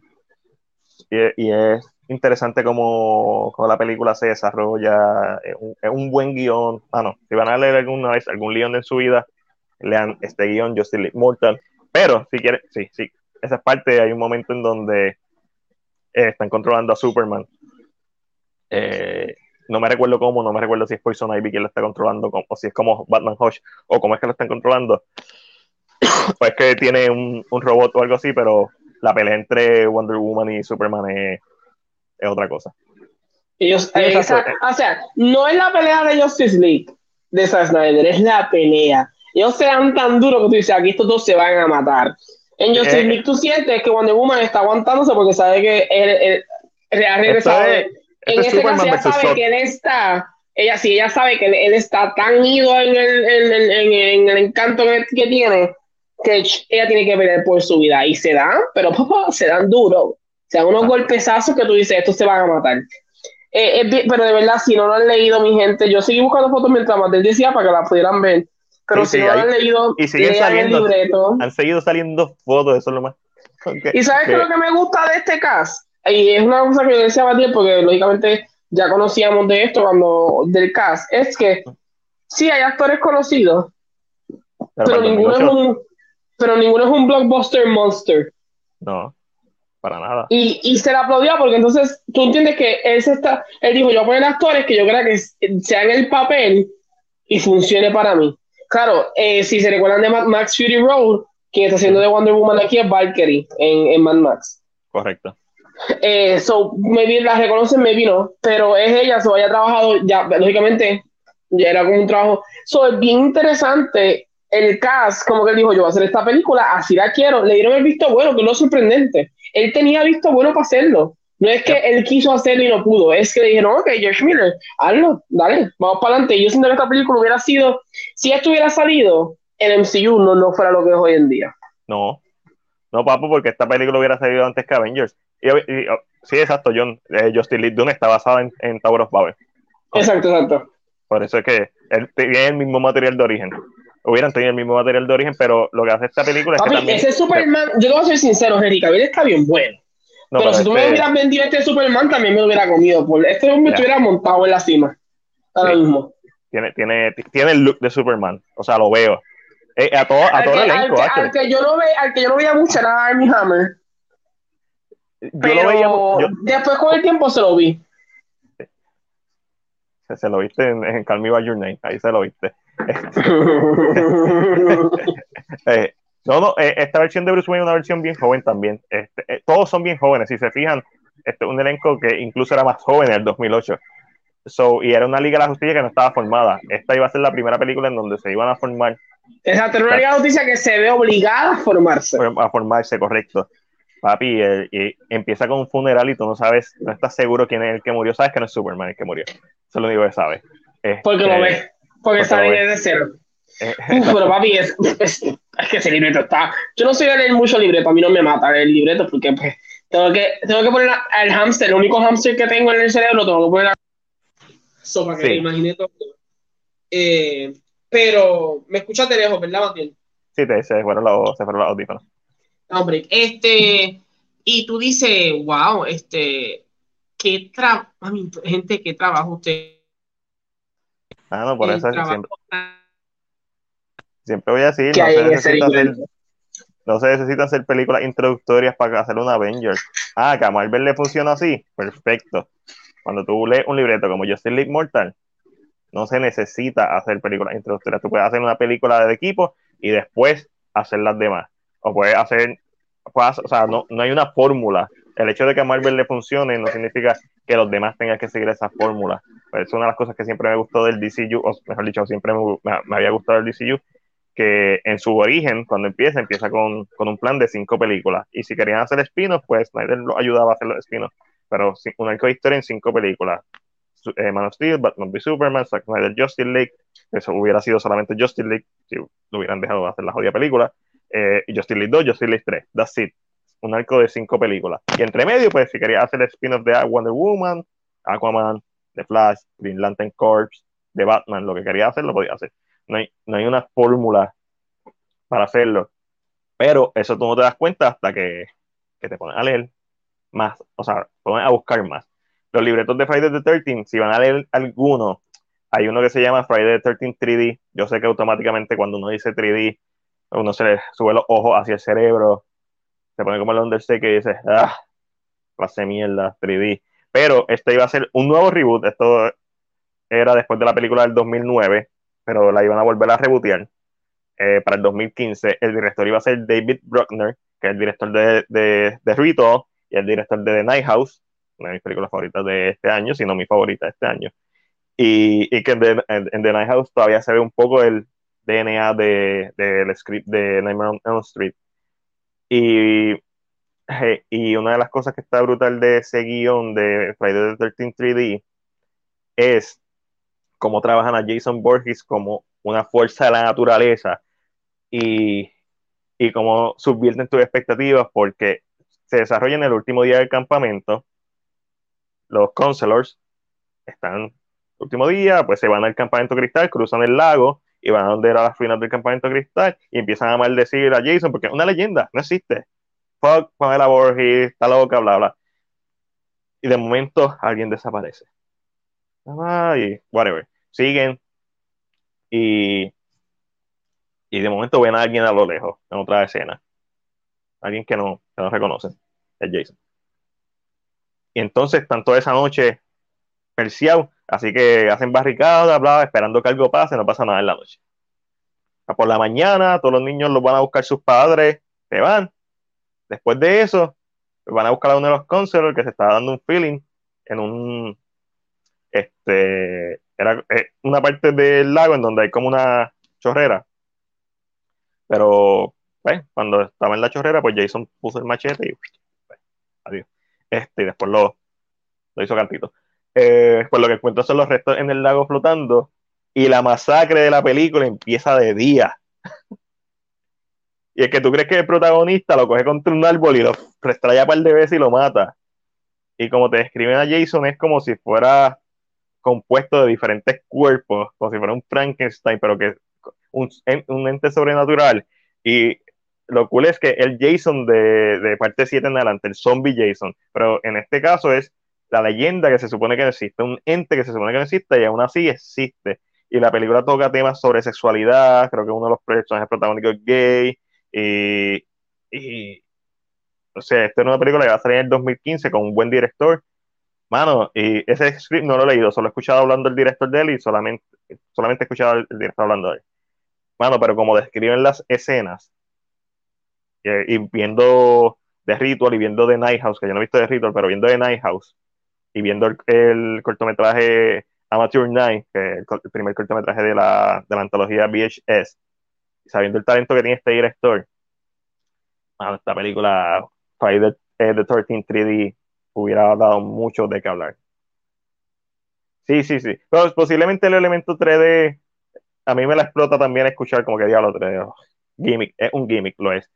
Pero eh, originalmente querían que esta película fuera un, un found footage y él no quería. Pero necesita comer, so eh, bien. Después cuando una de las películas de, de Paramount, si no me equivoco, no, de, tiene que ser de, ay, de New Line Cinema, probablemente, fracasó, que era found footage, decidieron no hacer la found footage, y entonces él dijo, vamos a hacer la 3D si quieres un gimmick, pero la idea original era hacerla sin nada, pero, mano, hay escenas, como la, como la describen, en donde la película termina en el pueblo de, donde es eh, New Jersey, básicamente Crystal Lake se encuentra en New Jersey, en, la ficción de Friday the 13 y termina el pueblo, la película, no termina el camp, en, que normalmente es donde se terminan las películas, no. Él sigue y mata a la gente de la, de la estación de policía, como vimos en Malignant. Este, y digo, Malignant es una mierda, pero. Bueno. So, lean libretos de películas que nunca se hicieron. Es una buena asignación. Si, les recomendamos full, si, si van a leer solamente uno, Justice Mortal se van a satisfacer como fanáticos de Geek, van a subir de nivel. Y van a decir, wow. Lo que pudo ser y no fue. Si de la misma forma, James Cameron iba a hacer una película de Spider-Man en los 90. lo que pudo ser y no fue. Lo que pudo ser y no, y no fue. Este. Eh, o sea, James Cameron en los 90 haciendo una película de Spider-Man. Imagínense eso. James Cameron específicamente James Cameron en los 90. Josh Day, Titanic, ese mismo James Cameron. Ha sido un peliculazo de 7000 pares de cojones. Pero fíjate, yo pienso que la sensibilidad escrita, de Sam escrita, escrita, para la historia, recordada por el resto del mundo. Hubiera sido revolucionaria, definitivamente. Pero para mí la sensibilidad de Sam Raimi fue tan adecuada para el Spider-Man setentoso que él quiso hacer eh, con Tobey Maguire eh, que es bien difícil imaginarlo, pero James Cameron es James Cameron, tú nunca puedes, o sea, tú nunca puedes decir, ah, James Cameron, James Cameron es James Cameron, o sea, como que cada vez que hace algo uno dice, ah, Avatar 2, probablemente la película va a olerla, va a vibrar con ella, algo va a ser que va a revolucionar. estas películas son bien interesantes, lean guiones, no solamente busquen información del cine, el cine es un es algo tan grande que va más allá de simplemente lo que vemos. Está toda la parte postproducción, toda la parte preproducción, todas las películas que están en Development Help, todas las películas que rehacen, o todas las películas que se quedan sin secuela, y por qué se quedaron sin secuela. A mí me encanta ver documentales o incluso de videojuegos, pero también de específicamente de películas. Eh, es duro. hasta el día de sigue siendo mi favorita de todas. Hay que verla nueva a ver si cambia eso. Spider-Man 2. No, Spider-Man 2, Spider 2 sigue siendo mi favorita también. Y no porque las demás sean muy malas. Amazing Spider-Man 2 ¿eh? tiene cosas que me gustan, tiene cosas que no me gustan. Las películas de Tom Holland para mí son. Siento que están sobrevaloradas. Siento que tienen grandes momentos. Este, nadie me puede decir que que la escena cuando se revela que Bortur es el papá de, de la que le gusta Spider-Man no está dura, cuando están en el carro y Bortur está dándose cuenta y está maquinando, esa escena que está la luz roja y cambia a verde es como que hay que hacer clic, está durísima. Este, y después cuando Peter está en los escombros con una referencia a los cómics, creo que Spider-Man 22 o algo así, que es un famoso cover del cómic, este, y ve la máscara a mitad y con, o sea, tiene momentos, pero Spider-Man eh, eh, Homecoming es medio lackluster en, en, la primera mitad. Este, y No Way Home No Way Home, seamos sinceros. La secuencia de misterio está en la madre de la ilusión de misterio. ¿Qué pasa antes de eso? La mayoría no, va, no lo va a poder decir a lujo de detalle. ¿Qué pasa? ¿Cuál es la primera toma de Spider-Man Far From Home? Todo el mundo sabe la toma de misterio. ¿Qué cabrón? El desierto. El desierto. Esa es la primera escena. María Hiddink y Nick Fury de Camino al Desierto. Esa es la primera escena. Far From Home. Puede ser. Sí, que hay que se presenta por primera vez este misterio, que lo vemos llegando. O sea, para mí esa es la primera toma. Puedo confirmarla, hombre. Puede ser. Ah, pero tú te la sabes, pero ¿quién más se la sabía? Nadie. Yo no me recordaba que esa era la primera escena. Hace sentido por Don el tipo Josh. De, tipo de película que es, pero por la trama. Como termina la escena por crédito, hace sentido que esa sea la primera escena. Este. Far from home. First. Vamos a ver. Yo no se acuerda. Este. Estoy viendo, estoy viendo. Sí, en el desierto, lo mismo. La estatua. Eh, Es una aldeíta que, se, que la destruyeron. Es como que el primer ataque de los elementos de esto. Este. So, ya. Yeah. Hay verde. Algo es, es en México la primera escena. So, ya. So, y después de eso, me imagino que Tom Holland haciendo la maleta. Y después de eso, en el, en el aeropuerto. Y después de eso, probablemente en el avión. Y después de eso, cuando llegan, pero, tú sabes, la, la película es difícil de recordar al principio, porque simplemente sabes como, ah, no, ahí está la escena cuando está haciendo que no me recuerdo si una escena que cortaron o la dejaron en la, en la película, que es cuando le dice a los guardias como que, ah, me voy de vacaciones. Hagan su trabajo. So. Edith, no, Ángel tiene razón, la primera escena es María Gil y, uh -huh. y Fury. Por alguna razón la recuerdo, no es que a mí, no es que es como que, oh, qué memorable es esta escena. No, pero por alguna razón recuerdo que esa escena es la primera. El desierto, después de eso que vemos, te digo ahora. La estoy viendo ahora mismo, gente. Ustedes no lo crean. En mi tableta estoy mirando yeah. Far From. Home. La segunda escena es ah, el, el, el, lo de Iron Man, que está haciéndole como un tributo en la escuela. Lo, lo que odio de, de, Marvel Zombies, del episodio de Marvel Zombies. Eso. Sí, es el tributo, el famoso tributo a la escuela, que es donde vemos el video de, de los de, Brad, de, de, Brad, Davis creciendo, que se fue con una edad, ya es adulto, o que habían crecido, que me, eh, esa es la escena ya. Y para por si acaso tengo la camisa de Spider-Man, just in case. No se acuerda la escena. no es porque te la tengo puesta, es lo primero que saqué de la, libre, de la libreta. Del, del, pero esa es la segunda escena. La tercera escena, entonces, eh, él y este nene. Estamos en la escuela todavía. Es él hablando con Ned. Y ya. Eh, después, la, la, próxima escena es eh, el Fist. Es su tía en Fist con él presentándolo, yes. Pero eso me, no sé, no sé por qué me recordaba de esa. Me recordé. No, no sé por qué te recordabas de eso. no sé, creo que maybe, I don't know why. Maybe porque tiene a Maria Hill. Maybe porque tiene a a, No, Samuel Hill. Jackson. Maria Maybe, maybe eso, maybe tengo una memoria específica de eso. Eh, o maybe porque es la primera vez que veo a Mysterio. Puede ser eso.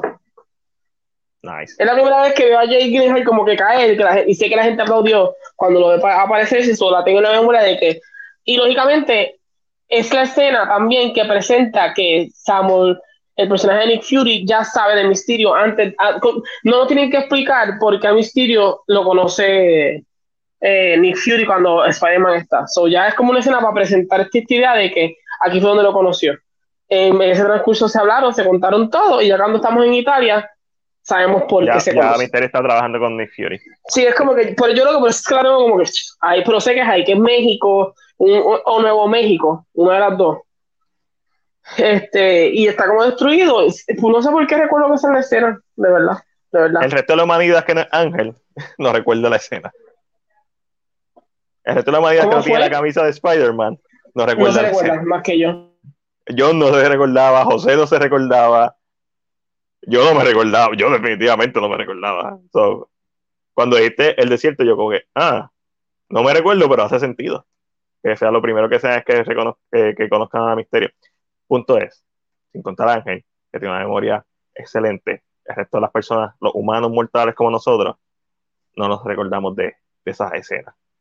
Yo no me recuerdo de, casi nada de No Way, de Homecoming, me recuerdo de las escenas icónicas de Far From Home. Me preocupa mucho No Way Home, pero estoy loco por verla la misma vez. So, ahora sí, Ángel, vámonos. Nos vamos, nos vamos, ya nos vamos, ya nos vamos. Mm, mm. Ya nos despedimos, así que los que están aquí son Johnny y José de seguro. Mañana pulpitos en K-Drama. Squid, squid, squid. Bye bye. Thank you.